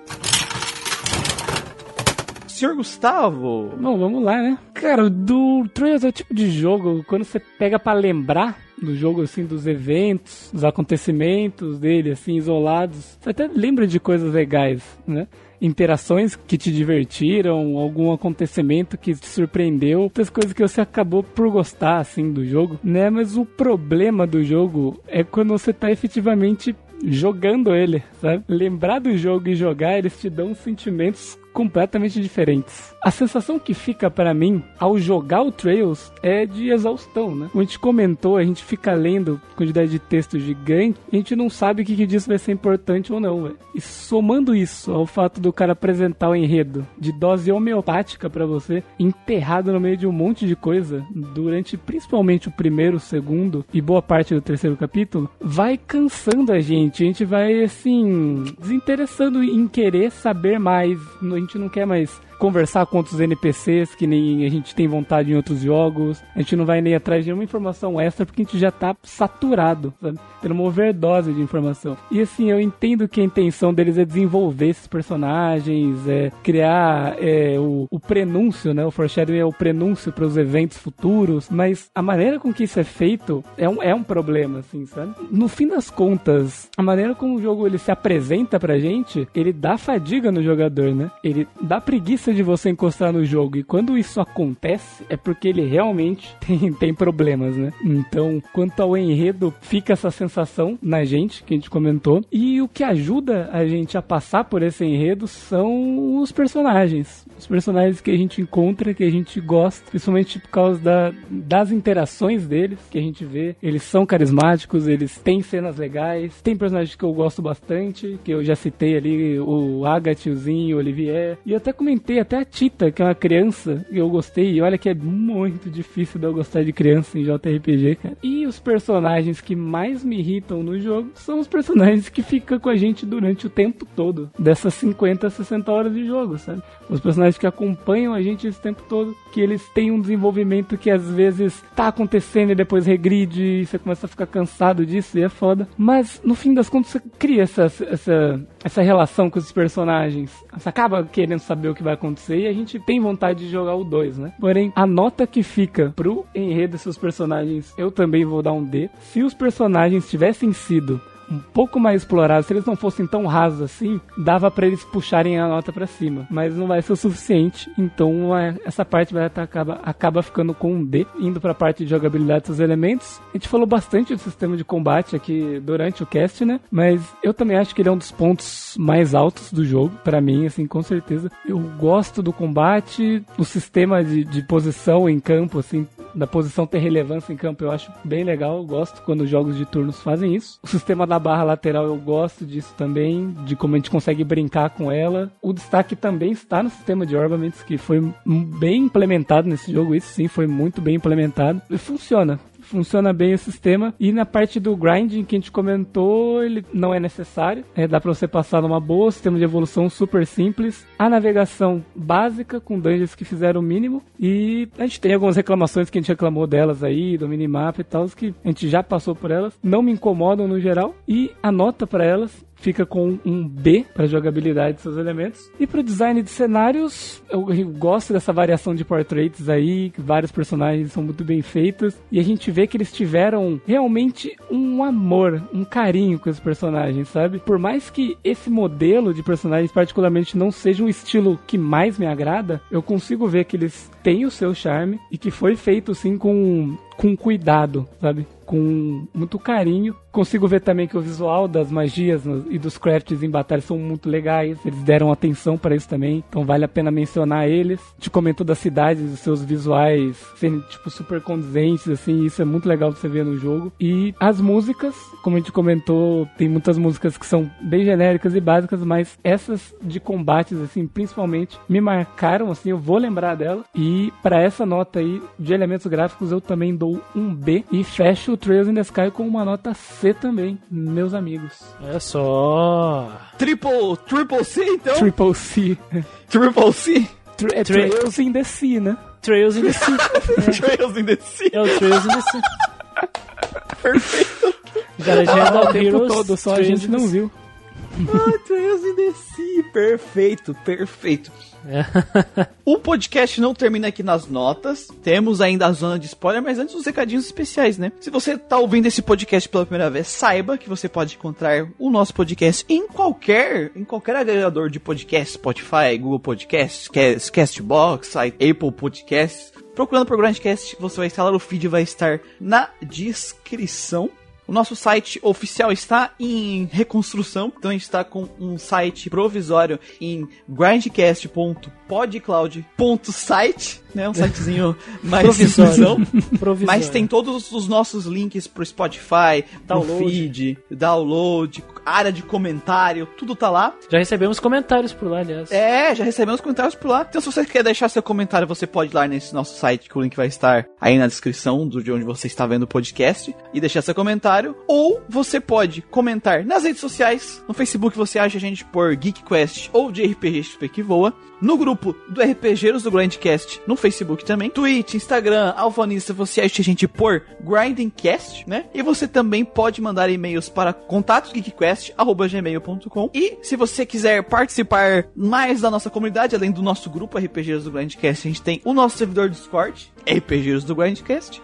E a nossa Twitch, aqui a gente tá fazendo esse podcast, caso você não saiba, a gente grava ele ao vivo, então tem a gravação e a versão editada. E também fazemos algumas gameplays lá. E se você quer ajudar muito o nosso podcast, além de comentar, de seguir a gente nas redes sociais, você pode ser um apoiador no Padrinho ou no PicPay e ganhar algumas recompensas ali a partir do valor de 5 reais de doação. Vão participar de um sorteio de uma chave de RPG na Steam todo mês aí pra galera. Além, além de poder, a partir quem ajuda a partir de 5 reais no Padrim ou no PicPay, poder votar nos jogos do ano que vem quando a votação estiver aberta. Ela deve abrir lá pro janeiro do ano que vem. E, e é importante deixar que os níveis avançados de- do Padrim e do PicPay recebem outras, outros mimos aí. A- a- até podcast exclusivo deles. Então fiquem de olho. Vamos lá, zona de spoilers.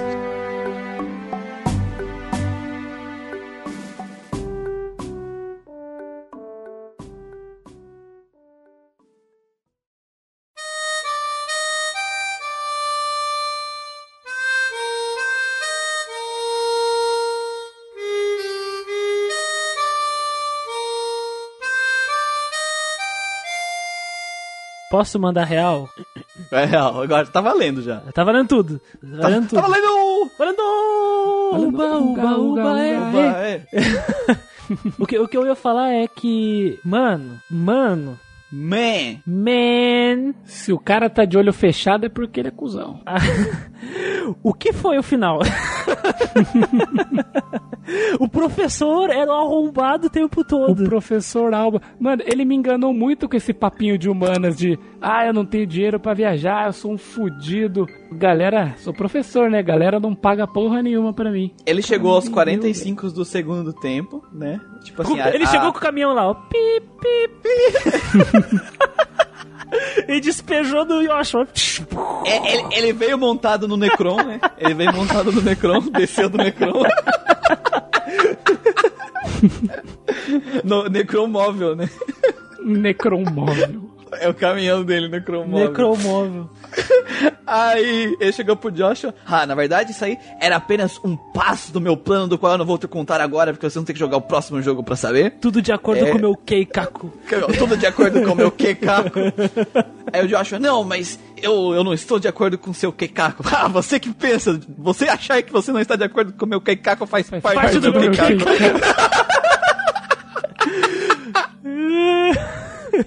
Eu tava vendo assim, cena lá da Estela, ah, vou buscar um sorvete, já volto. E ela vai toda, toda envergonhada, né? Porque, Aham. né? Daí eu vou te contar uma parada, ela falou. Falei, Beleza. Não, é- não, é- é- não é- é- eles tinham se juntado, sentado ali, porque eles prometeram que eles iam conversar uma coisa muito séria. É, já tinham derrotado o boss É, final, salvado eles já tinham o, derrotado. o- Cada um ia contar uma coisa. Antes de derrotar o boss final, eles falaram: Ah, é seguinte, é, esse negócio de declaração não vai rolar agora, vamos deixar pra depois que isso terminar. Foi uma promessa. É, é que o Joshua ia contar o passado dele, é isso? É. Ele ia, ele ia contar o passado dele, que até. Que é aquele negócio. Ele tem o passado do qual ela não forçava ele a contar, que é uma relação legal dos dois, que ela entendia Sim. que ele não tava pronto pra isso, e quando ele estivesse pronto, ela ia ouvir. E aí, depois que eles já resolveram toda a situação, o Joshua falou: não, agora é hora de contar. E aí veio o professor arrombado e falou: Calma, "Ah, calma, calma, calma, calma, calma. Você- vocês não acham melhor contar as coisas na ordem cronológica? Mitológicas, do que o jeito que aconteceram? Porque a gente, a gente foi Eu, eu acho, eu até ia sugerir isso, mas. Por- Porque assim, ó, o jogo, essencialmente. Posso falar de uma forma bem simples, pessoal? Pode. Teve uma guerra que aconteceu entre Erebonia e Liberl. Erebonia é um grande império ao norte, um reino, né? Não sei se é, impé- é. Eles não são. Cara, Trails fala que é tudo é cinza, calma. Tudo é eu cinza. sei, mas a gente. Se a gente Mas- tá do lado daqui, os outros são maus. E nessa guerra, o Richard, que é o loirinho, que é o. Ele é o tenente? O que, que ele é? Coronel Richard? Coronel Richard. Ele trabalhou junto do general. Cassius? Não. Não, Cassius é o pai da. O General Morgan. Ma- Morgan. Eu tô com o Morgan. Magaf na. Quem é Magaf? É o general também, né? Tava trabalhando com o Richard e o Cassius. Cassius, conhecido como a Lâmina Divina, o cara mais pica das galáxias, o Superman do rolê. Ele simplesmente foi a diferença para Libero segurar os avanços de Erebonia. E essa relação dos dois aí, entre Richard e Cassius, era muito próxima. Ao ponto de que no momento que o Cassius desistiu de sua carreira militar, Quando a mulher dele morreu, né? é, porque a mulher dele morreu num- numa, numa manobra que o Cassius estava liderando, ele se sentiu culpado por isso e ele abandonou o exército. No momento que aconteceu isso, Richard sentiu seu cocorô, seu coração quebrar. Olha só. O senpai me abandonou. O homem que eu amo me deixou. O senpai me abandonou. E aí Richard pensou: sem o Cassius estamos fodideos. É aquela coisa do tipo, precisamos compensar a ausência do Cassius de qualquer maneira, porque senão o nosso reino estará vulnerável, né? E aí, Richard, um dos homens mais fiéis a, a Libero, um dos homens com o seu currículo Lattes mais preenchido, o homem mais ah, competente para estar no posto que ele está e liderar as tropas. Depois que, inclusive, o Cassius deixa claro pra ele. Que ele é final, foda. Cassius deixa, deixa claro. Ca- Eu só deixei o exército porque eu sabia que tu estaria lá, né? O Cassius É. manda essa pra ele. O que, que, que, que o Richard faz? Ele, primeiro, ele cria uma divisão de inteligência de Libero que permite ele espionar os seus colegas, seus vizinhos e, e também controlar as coisas internas. Nesses rolês aí de inteligência, ele sabe que os outros reinos, na verdade, eles querem arrombar Libero ainda. Pra pegar a tecnologia. pra Atrás usar da tecnologia, exato. Porque Liberal, de longe, é um dos países mais avançados tecnologicamente. Pelo menos é o que eles contam no Sim, primeiro sim. Trails. E aí ele fala, fudeu, o que, que eu preciso fazer então pra compensar o Cassius? Ele simplesmente trai tudo que ele acreditava, dá um golpe de estado, derruba a rainha, toma o poder à força do exército, e aí, até as profundezas de uma mina, encontra um artefato da civilização anterior lá que acabou dando origem aos Taos Orbiments. E aí, abre, de acordo com as vozes da cabeça dele, abre um portão com uma chave que era um artefato. Porque ele acha que essa chave vai dar acesso a uma arma muito poderosa, que compensará a ausência de Cassius. Mas ele nunca teve nenhuma indicação que realmente haveria uma arma que protegeria Libérula. E aí, ele, ele comete um grande erro que nós falamos. Ele não fazia ideia do que ele estava fazendo. Depois de ter traído tudo que ele, tudo que a, a- a história mostrou que ele acreditava. É, ele sequestrou a princesa, ele sequestrou os filhos e parentes dos generais pra colocar eles em xeque. E já que a gente tá na zona de spoiler, eu já vou soltar. A princesa, que é uma party member nossa, que é a Chloe, que É, ela tá disfarçada. que é a Chloe. Que curiosamente ela tem cabelo curto no, no retrato, mas quando ela é princesa é longo. Acho que ela prende de um jeito É, que fica é, ela, ela falou que tem. que é, que é um aplique. É, um aplique. negocinho. Ah, aplica. Eu, não- eu, É eu, aplique. eu- eu dev- deve ter passado batido por mim quando tava lendo. E o nome dela é Cláudia, né? Princesa Cláudia. Cláudia. Mas ela Cláudia. usa o apelido de Chloe. Chloe. Daí ele usa isso pra ameaçar a rainha, pra rainha se retirar do poder e colocar o, o sobrinho. um o- incompetente. o lugar. do qual ele controla. Um do qual ele. incompetente. Um fantoche, né? Fantoche. Fantoche. Vou botar o fantoche dele. misógino do caralho lá. E, cara, arrombado esse cara, mano. É, Ele é do tipo que obriga as empregadas, fa- fala, incita as empregadas a ir no quarto dele pra ele, pra, pra satisfazerem os- o, a libido dele, cara. Sim. No Ele- jogo, ele- isso tá dito lá, velho. Ele faz Ele isso. disse- Ele, ele dá em cima da, da Stelle. Ele fala, gostei de ti, quero que mais tarde tu vá lá no meu quarto. Me levar chá, Nossa, é. ele fala. Me, le- me levar chá. Aí a Stella até fala, nossa, mas por que, que ele quer beber chá essa hora tão tarde? Ele é inocente, né? A Hilda tem que falar pra ela. Aí a Hilda chega e fala assim, olha, eu vou te falar o que ele quis dizer. É. Por favor. E não tem a ver com o chá. É, tipo, pra você saber o que, que é, vem cá perto dela, vem com xixi no ouvido dela. A e a fica Stella chocada. fica chocada. E, e é incrível essa cena que mostra um pouco do crescimento da Estela. Que nem o Guido já tinha comentado comigo, né? Ele. Uhum. Cara, é, é uma, ela não grita, ela não esperneia, ela só fica, tipo, chocada mesmo com a, o, o quão monstro é aquele cara, porque Sim. é- ele tá assediando, né? É assédio. Tá. E, é- e é- Total, total. e é muito louco que quando tu entra no castelo pela primeira vez, pra esperar o jantar, tu fala com as empregadas e elas falam que ele é um assediador. Só que não com essas palavras. Sim. Sim. Uma empregada fala, ele sempre causa problemas pra mim. Aí uma outra fala, ah, a gente não tem paz aqui nesse castelo desde que o Duque fica por aqui, sabe? Quando ele tá por Caralho, aqui. é inferno mesmo. Então, porra, mano. E quem se fode mais é o Felipe, que é o mordomo dele.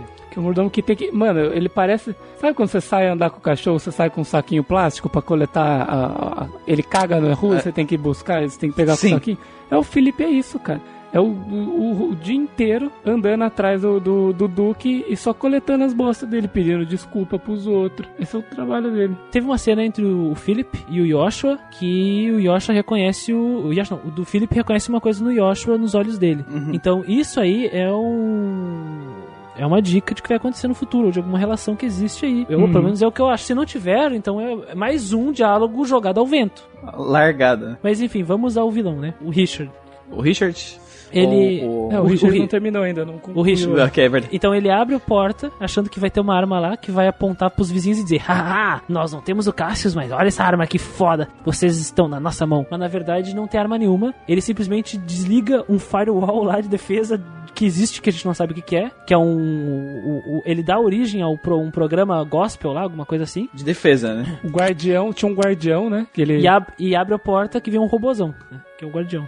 O, o, o gospel é o. co- Como que é o nome do Black Orbament mesmo? Gospel, É gospel mesmo, né? É então, gospel. Black Orbament é o gospel, é. E ele é usado pra liberar ali o, esta criatura robótica. Mas a, tem uma, uma voz que, que, que fala que ele, a, a, o- a Orb, que eles estavam lá, a Orb preta, ela liberou um, uma programação, alguma coisa. Sim, Ti- sim. ti- Tinha alguma coisa que. Existia uma- um selo, entendeu? Que foi que quebrado. Foi soltado, é. E, e aí abriu a porta e saiu o guardião da mina. Eu- o selo que foi quebrado e o guardião não tem nada a ver uma coisa com a outra. Tipo, ele- eles só estão lá porque o guardião defendia aquela, aquela chave. Aquela Sim. coisa. aham. É, defendia aquele, aquele, aquele, aquele selo. Então, assim, esse primeiro selo que foi quebrado aí é o que o, o vilão final queria. Ele queria quebrar aquele negócio. Uhum. É que a gente vai descobrir mais pra frente o que, que são essas coisas. Porque eu É o não sei. Richard, né? A gente não precisa poupar nomes agora. Não, não, não. Eu tô falando do, do, do professor. do professor Alba, o Ah, Alba. tá. A gente não Porque Ele o- fala que, na verdade, é, abrir aquela coisa, é, é, o importante pra ele era que fosse desselado, né?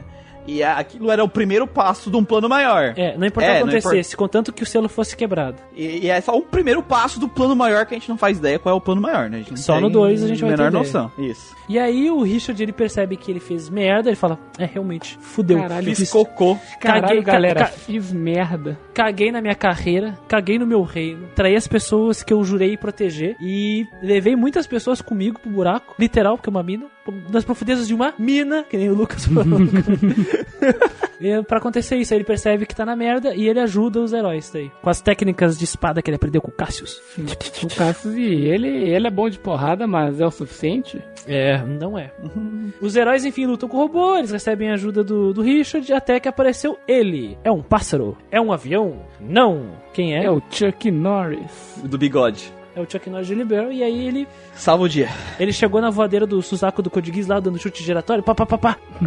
E aí o... Arrancou um braço do robô, velho. arrancou o braço do robô, resolveu o problema, embanhou a espada. No chute, velho. O cara não precisa nem de arma. E a Estelle, como é que ela reage? Fica puta com o pai dela, porque o pai dela não conta nada da vida dele pra ela. E diálogo, diálogo, festa da rainha pra poder ocultar o grande golpe de Estado. Na verdade, o, o Richard deu um golpe no Estado, e aí a Estelle e Yosha deram um golpe no golpe do Estado. No e golpe aí eles dele. retomaram. E aí eles retomaram o controle. A festa de aniversário da rainha aconteceu como planejado e boa parte do país, na verdade, o país não sabe o que aconteceu, só poucas pessoas ali da cidade que viram, né, a cidade ser sitiada. Aí tu passeia pela cidade e aí chega a cena fatídica da promessa, né, que eles vão conversar. Falam sobre seus sentimentos, a Estelle não consegue se expressar, busca sorvete e aí Ela vem fala, vou sair buscar sorvete. E sai correndo. porque ela prometeu na caverna, antes do boss final. Ah, ah, eu prometo que quando a gente terminar isso eu pago um sorvete pra ti, Yoshua, Yoshua, re- relaxa, esquece essa merda que eu acabei de falar. É tipo isso. E aí chegou ele, né? Aí chegou o Alba. Chega, chega aquela cena que chega o, o, o personagem ali, chega um, um personagem que a gente já viu várias vezes antes, que era um carinha de olhinho fechado, de óculos, uma de Humilde. boa, humilde. Ah, não tenho Humilde. dinheiro pra, pra viajar. Ah, eu sou um fudido. Ah, e de repente ele resolve abrir o olho, e quando ele abre o olho, você vê que O ele retrato dele muda. É, É, ele, é, ele fica de frente, né? Quando ele vira o evil dele, a É. versão evil dele. Ele abre o olho e ele tem cara de mal. E quando ele abria o olho antes, que ele dava aquela abridinha naquela três quartos, eu já olhava, esse cara aqui é cuzão, mas eu não lembro onde que ele era cuzão. O Yoshua teve essa impressão também, tanto que ele questiona. Cara, eu não confio em ti, ele fala. Eu não confio em ti. Aí ele usa o poder do estalo de dedo e o Joshua lembra de todos os momentos que ele estava inconsciente lá, né? E aí o Joshua, oh meu Deus. Uhum. É, então, eu lembro que a primeira vez que eu, que eu vi a, a portrait dele, quando ele abre o olho assim, eu, Sim. eu falei, caralho, que aí, que porra é essa?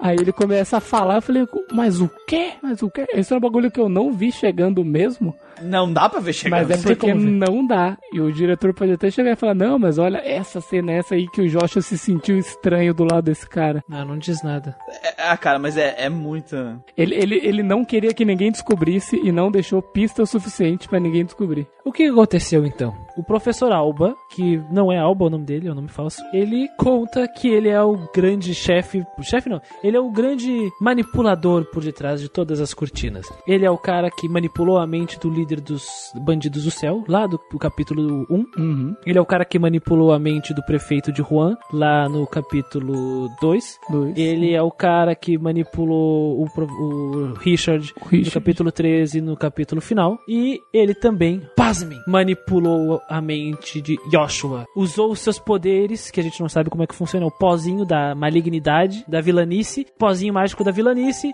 E o Joshua agora, ele fazia, seguia ordens que ele pedia sem pestanejar. Então o que acontecia? Ele falou: Joshua, fica com o Cassius e de tempos em tempos me traz informações sobre eles, informações privilegiadas, reporta.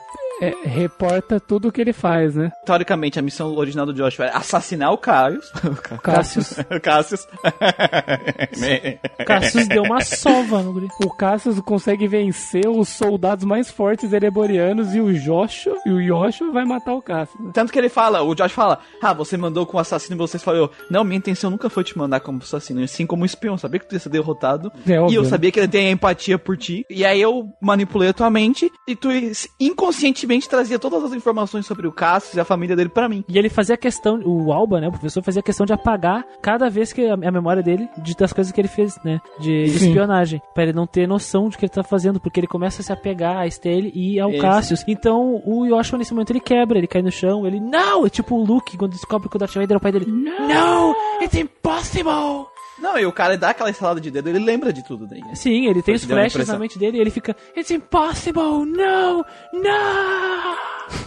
E ele quer. E, e, e a, e, a, e a portrait dele, o retratinho dele quebra, velho. Quebra muito, quebra. Fica com aquela cara assim de olhos vazios, né? E aí, quando a Estelle volta, ela percebe que o Yoshua está diferente. É muito louco, porque o Alba fala kkk, aí ele começa a te, ele despeja, ele pip, pip, pip com o caminhão e... Ah, porque... necromóvel. Ah, porque a Ouroboros... Necromóvel, ah, cala a ah, ah, porque a nossa, a nossa organização, a Ouroboros, e não sei o que, porque eu sou comandante não sei o que, e tu é o 13 terceiro Black Fang, e não sei o que, e porque é o plano maior, e blá blá blá. Isso, E aí ele te entope, ele te entope, ele te entope de informações, e aí tu fica, tu fica que nem o Yoshua no chão lá.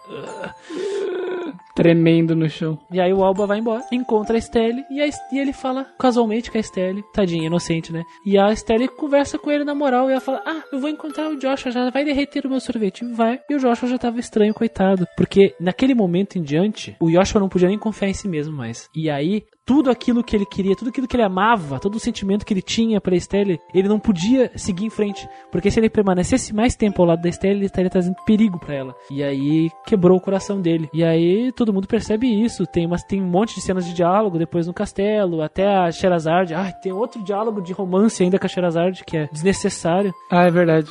Vou te dar dicas adultas, porque é normal mulheres na tua idade. Ah, vai tomar no cu, sabe? Por favor. É a Não sexta, precisa, sexta ou não sétima precisa. vez que eles falam a mesma coisa pra Estelle. O que é engraçado nessa cena é que eles estão fazendo divisão de quartos, assim.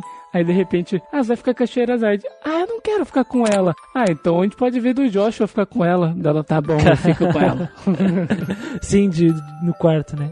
Sim. Eu não quero que o Joshua durma junto com a Sherazade no mesmo quarto. É perigoso. Ô, aquele chicote canta, cara. e aí a Estelle subiu até o terraço do castelo e tá lá o Yoshua tocando a musiquinha, a flautinha. A flautinha não. A gaita, a né? gaita, a gaita lá do, do Digimon lá, do, do Matt. Tururu. Sim. A gaita do Digimon. E aí o Yoshua fala, Estelle, eu vou te contar um negócio. Aí ele conta tudo. Eu prometi. a historinha. Eu vou te contar qual é o negócio. Eu vou te Aí, aí, aí, ele, Qual é o negócio? aí ele puxa um livrinho de história e conta como uma fábula, né? Primeiro. Ele conta como uma fábula. Que algum de vocês quer contar a fábula dele? Porque eu já tô falando demais. Tinha um garoto que era um pau no cu. ah, não, ele conta, na verdade, tipo, tudo que tudo que o Alba disse e tudo que eles viveram juntos, ele repassa, né, nessa história da fábula. Ele passa o passado dele É, antes ele passa o passado conhecer. dele. É, E- que ele vivia com o irmão dele. Ele tinha, um- ele tinha um- pelo menos uma pessoa que cuidava dele, que era, funcionava Isso. como o irmão mais velho. Que é o Lawrence. Que, eu- que eu pro- já sei que é o Lawrence, porque fica na cara, tá na cara, né? Tá Sim. na cara. Porque o Joshua, todas as vezes que falava, ah, aqui é um homem de cabelo branco, ele, será que é? E ficava, tipo, Será pensando. que é? Ele era uma criança acabada, perdida no mundo, sem futuro, porque foi abandonada, ela vivia com, sem, não tinha família, né, nem nada. No fim das contas, o Alba encontrou ele e estendeu a mão dele. Ele cita que o, o Alba como se fosse um mago, né, que fez promessas pra eles. E esse mago, ele entregou um coração novo. É uma coisa que lembra um pouco o Mágico de Oz, né? Ele conta que ele não tinha coração mais, ele não conseguia sentir nada. Esse era o problema dele. Eu não sinto mais nada, não tenho sentimentos, não consigo me importar com nada. E aí esse mago trouxe, como o mago de Oz, olha só, Uhum. trouxe o coração pro Homem de Lata, né? E aí, nossa, que inteligente o roteiro de Troy. aí, o que que ele fez? Em troca desse coração, ele se tornou um assassino super treinado e matou a gente pra cacete na guerra. Até que ele foi enviado pra assassinar Cassius. E aí nós conhecemos o resto da história. Cassius Bright. Cassius Bright. Aconteceu esse mindfuck aí, que ele entrega as coisas e o cara fica apagando a memória dele, ele se apaixonou pela Estelle. Porque a Estelle mostrou o lado bom da vida, que é viver a Esse- vida normalmente de boa, cuidando da sua vidinha. Agora esse sonho tem que acabar, eu queria continuar esse sonho, mas não dá, tem que ir pra realidade. Dar um beijo aqui, tomar essa droga. É, a, a, a Estelle, não, não pode, porque eu te amo. Ela grita, né? É. É, Grito. Essa, aí essa é- cena aí É forte, é é forte. forte, é forte. essa cena é foda pra caralho. E aí, Aí ela dá- ele, ele dá um beijo ele nela. beija ela, e é do caralho. E aí fala, eu sempre te amei. Desde o primeiro momento, né? Desde, Desde, desde o primeiro, eu sempre te amei. desde que tu pisou na minha cara. E... e- Só que ela começa a se sentir estranha, ela cai no chão de joelho. E o que aconteceu? Eu coloquei um veneno aqui nos meus lábios e agora tu vai dormir. Eu vou embora. Tchau. É o melhor pra nós. E aí ele vai embora. E aí a- ela se prepara pra jornada dela de ir atrás dele. Termina aí trailer. Eu gostei bastante do fato dele ter contado tudo pra ela e não chegar e falar: Eu não posso continuar junto, eu simplesmente tenho que ir embora e deixar ela no vácuo e foda-se, sabe? Ele cumpriu a última promessa que ele tinha Ele feito cumpriu a ela. promessa que foi contar tudo. Ele não contou que ele tava sendo espião. Ele contou, ele contou, Contou, né? contou, ele contou, ele contou, contou, ele contou, ele contou, contou, ele contou, contou lembrei, tudo. lembrei, lembrei, Ele, contou. falou: Eu não posso ficar junto, olha o que eu fiz, olha o que eu fiz com você, com o seu pai, com o Cassius, contou. que, que ficou junto comigo. Tanto que a Estelle ficou chocada e ela não sabia o que falar. Depois ela falou: Não, a gente vai dar um jeito. Uhum. Ele não, não vai dar. Não vai dar não, dorme aí. Não vai dar! Não vai, vai embora.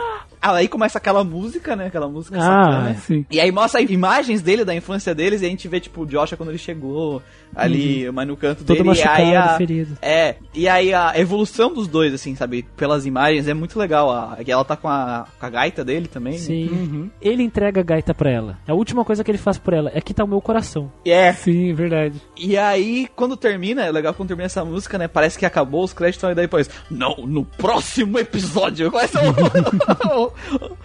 continua em, Kise, em Sora no Kiseki 2. Trails in the Sky, Second Chapter. E, e fica, aí aparece um trailer do. Sim. O Ian Taylor é muito bonito. É, é, Stelle vai atrás de Joshua. É, Parece um é, negócio é, parece assim, sim. É muito da hora. É, sim, sim, sim, sim. KK, cagada demais. Esse final ele é muito safado porque dá a impressão que o jogo é bom. Mas é um Te jogo cheio de jogar o próximo. Te dá vontade de jogar o próximo. Aí que tá, essa parte, é, é- é esse tipo de coisa que faz Trails ser do caralho, mano. É. Nossa, muito legal, cara. Muito legal mesmo. E é empolgante, empolgou demais. Eu fiquei assim, caralho, olha que legal. Dá cara. vontade de jogar o 2. Eu, quando eu terminei, Sim, eu, falei, eu falei assim, pronto. Eu vou jogar vou o ter que dois. jogar o 2 dessa porra. Falei pro Muriel. Imagino que o roteirista, os, os quatro roteiristas, mais o, o, o diretor ficaram assim, caralho, quando o jogador chegar aqui, ele vai ficar muito louco. E- Sim. Eu tenho certeza, total satisfação, porque isso eles fizeram certo. Essa parte foi do cacete, foi muito bom, cara. Por isso que Trails é um jogo que eu amo odiar e odeio amar, né?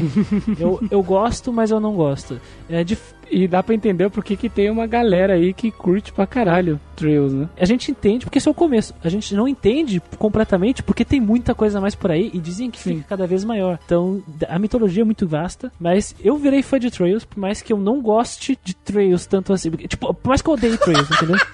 Eu, eu sou um fã que odeia Trails. Vo- Você gostaria, você gostaria que fizessem Trails direito pra você poder amar direito, né? Pra, pra amar devidamente, sim. Eu É, amo odiando. Síndrome de Estocolmo, velho. Só que, só que assim, cara, nunca, eu, eu comparo dois jogos que me incomodaram muito, eu reclamei muito de problemas deles. O Suicoden 2 e o Trails in the Sky. O, o Suicoden 2 não me deu nenhum gostinho gostoso, velho. Eu não consegui virar fã de Suicoden. Sim. Trails eu virei fã de, de Trails, mesmo tendo uma experiência te- zoada, velho. Eu, eu odeio amar esse jogo, mas eu amo a odiar também. Entendi. É um realmente sentimento genuíno. O Emp disse que todos os fãs de Trails são fãs que odeiam Trails. com qual musiquinha a gente termina? Cara, eu não sei que música. Tem que ser uma música sobre o céu, alguma coisa sobre, Sobre o barco. si. O Guido esqueceu de reclamar que os navios são feios também. Puta, é verdade, cara. Nave! Nave feia! Ah, meu Deus, Tinha que lembrar disso agora? A, vi- a, vi- a, vi- a vida Too do, late. a vida do Guido Too ia ser incompleta, incompleta se não Mano, acontecesse isso. navio voador horrendo, horrendo, pelo amor de Deus, que porra é essa? É legal que eles voem, mas eles são muito feios. Deve ter, deve ter alguma música que tipo, eu odeio te amar, alguma coisa assim, vamos ver. Nossa, deve ter. Ó, qual que é a música da Elba Ramalho aí, já que é o professor Elba? Tiaguinho, eu odeio te amar. Eu odeio te amar do Tiaguinho. Vamos ver.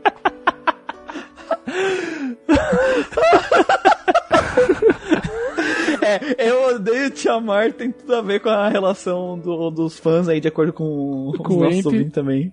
De acordo com o Emp, A, com... minha, a minha relação com o Trails é isso aí, cara. Vai ser essa aí, então. Ah, eu cara, odeio te amar. ah, cara, o do Devil Survival foi do leilão, cara. Tá então- puxado pra mim. Então é isso aí, pessoal. Ficamos com essa música e até a próxima. Valeu aí, pessoal. apaixonaria em vão. Eu me ferro toda vez. E é só eu me afastar. Que você jeito de voltar. Vem me desequilibrar. E eu não tenho força pra poder me refazer. Do seu olhar não sei me defender. Tanta gente no mundo pra eu querer. Eu quero essa que eu não posso ter. É,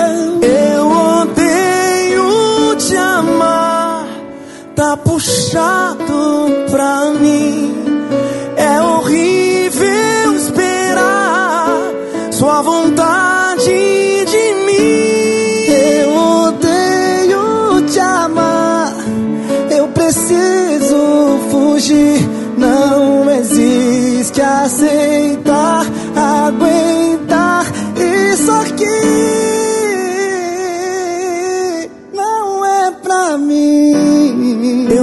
preciso fugir. Não é pra mim, não é. Eu preciso fugir. Não é pra mim. Eu preciso fugir. Não é pra mim. Eu preciso fugir.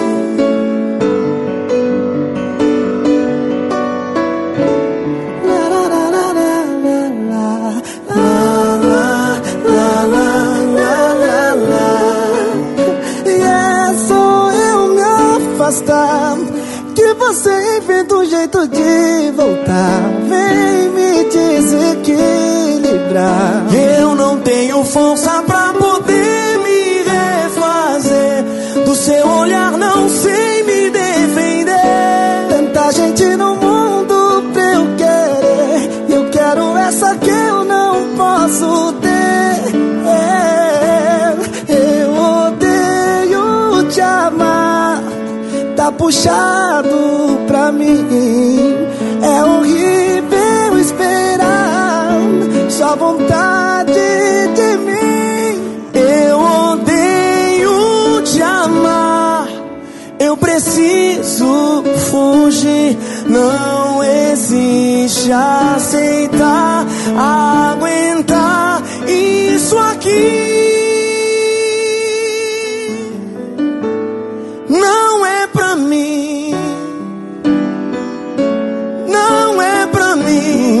Eu preciso fugir. Não é pra mim. Eu preciso fugir. Não é pra mim. Eu preciso fugir.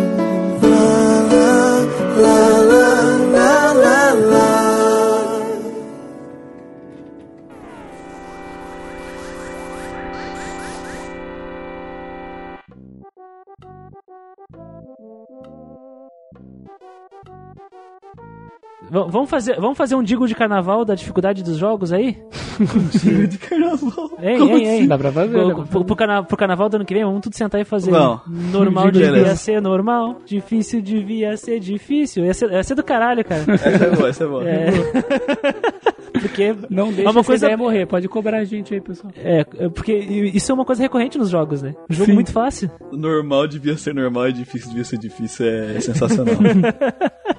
Vai sair junto com o CD com a música do. Do. Como é que é aquela do. Do Legaia? Não, Não é. era amor. Não era. Não era. Não, Não era. era amor. Era. Legaia. Legaia. É. Vai sair no CDzinho, tudo junto. Algum dia vamos fazer speedrun de gravação do Grindcast? Pergunto também. Sim, estamos fazendo. Speedrun de gravação do Grindcast. Vamos gravar todos os Grindcasts do ano num dia. Porra! É, pra fazer speedrun é só a gente ler a nossa pré-pauta, né? Isso. Pontos positivos, cenários, obrigado por fazer o mínimo. sabe?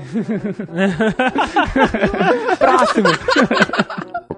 O Xevo disse: Olha, não é que dessa vez foi curta a apresentação? É que uh, as apresentações elaboradas acontecem só em jogos que merecem.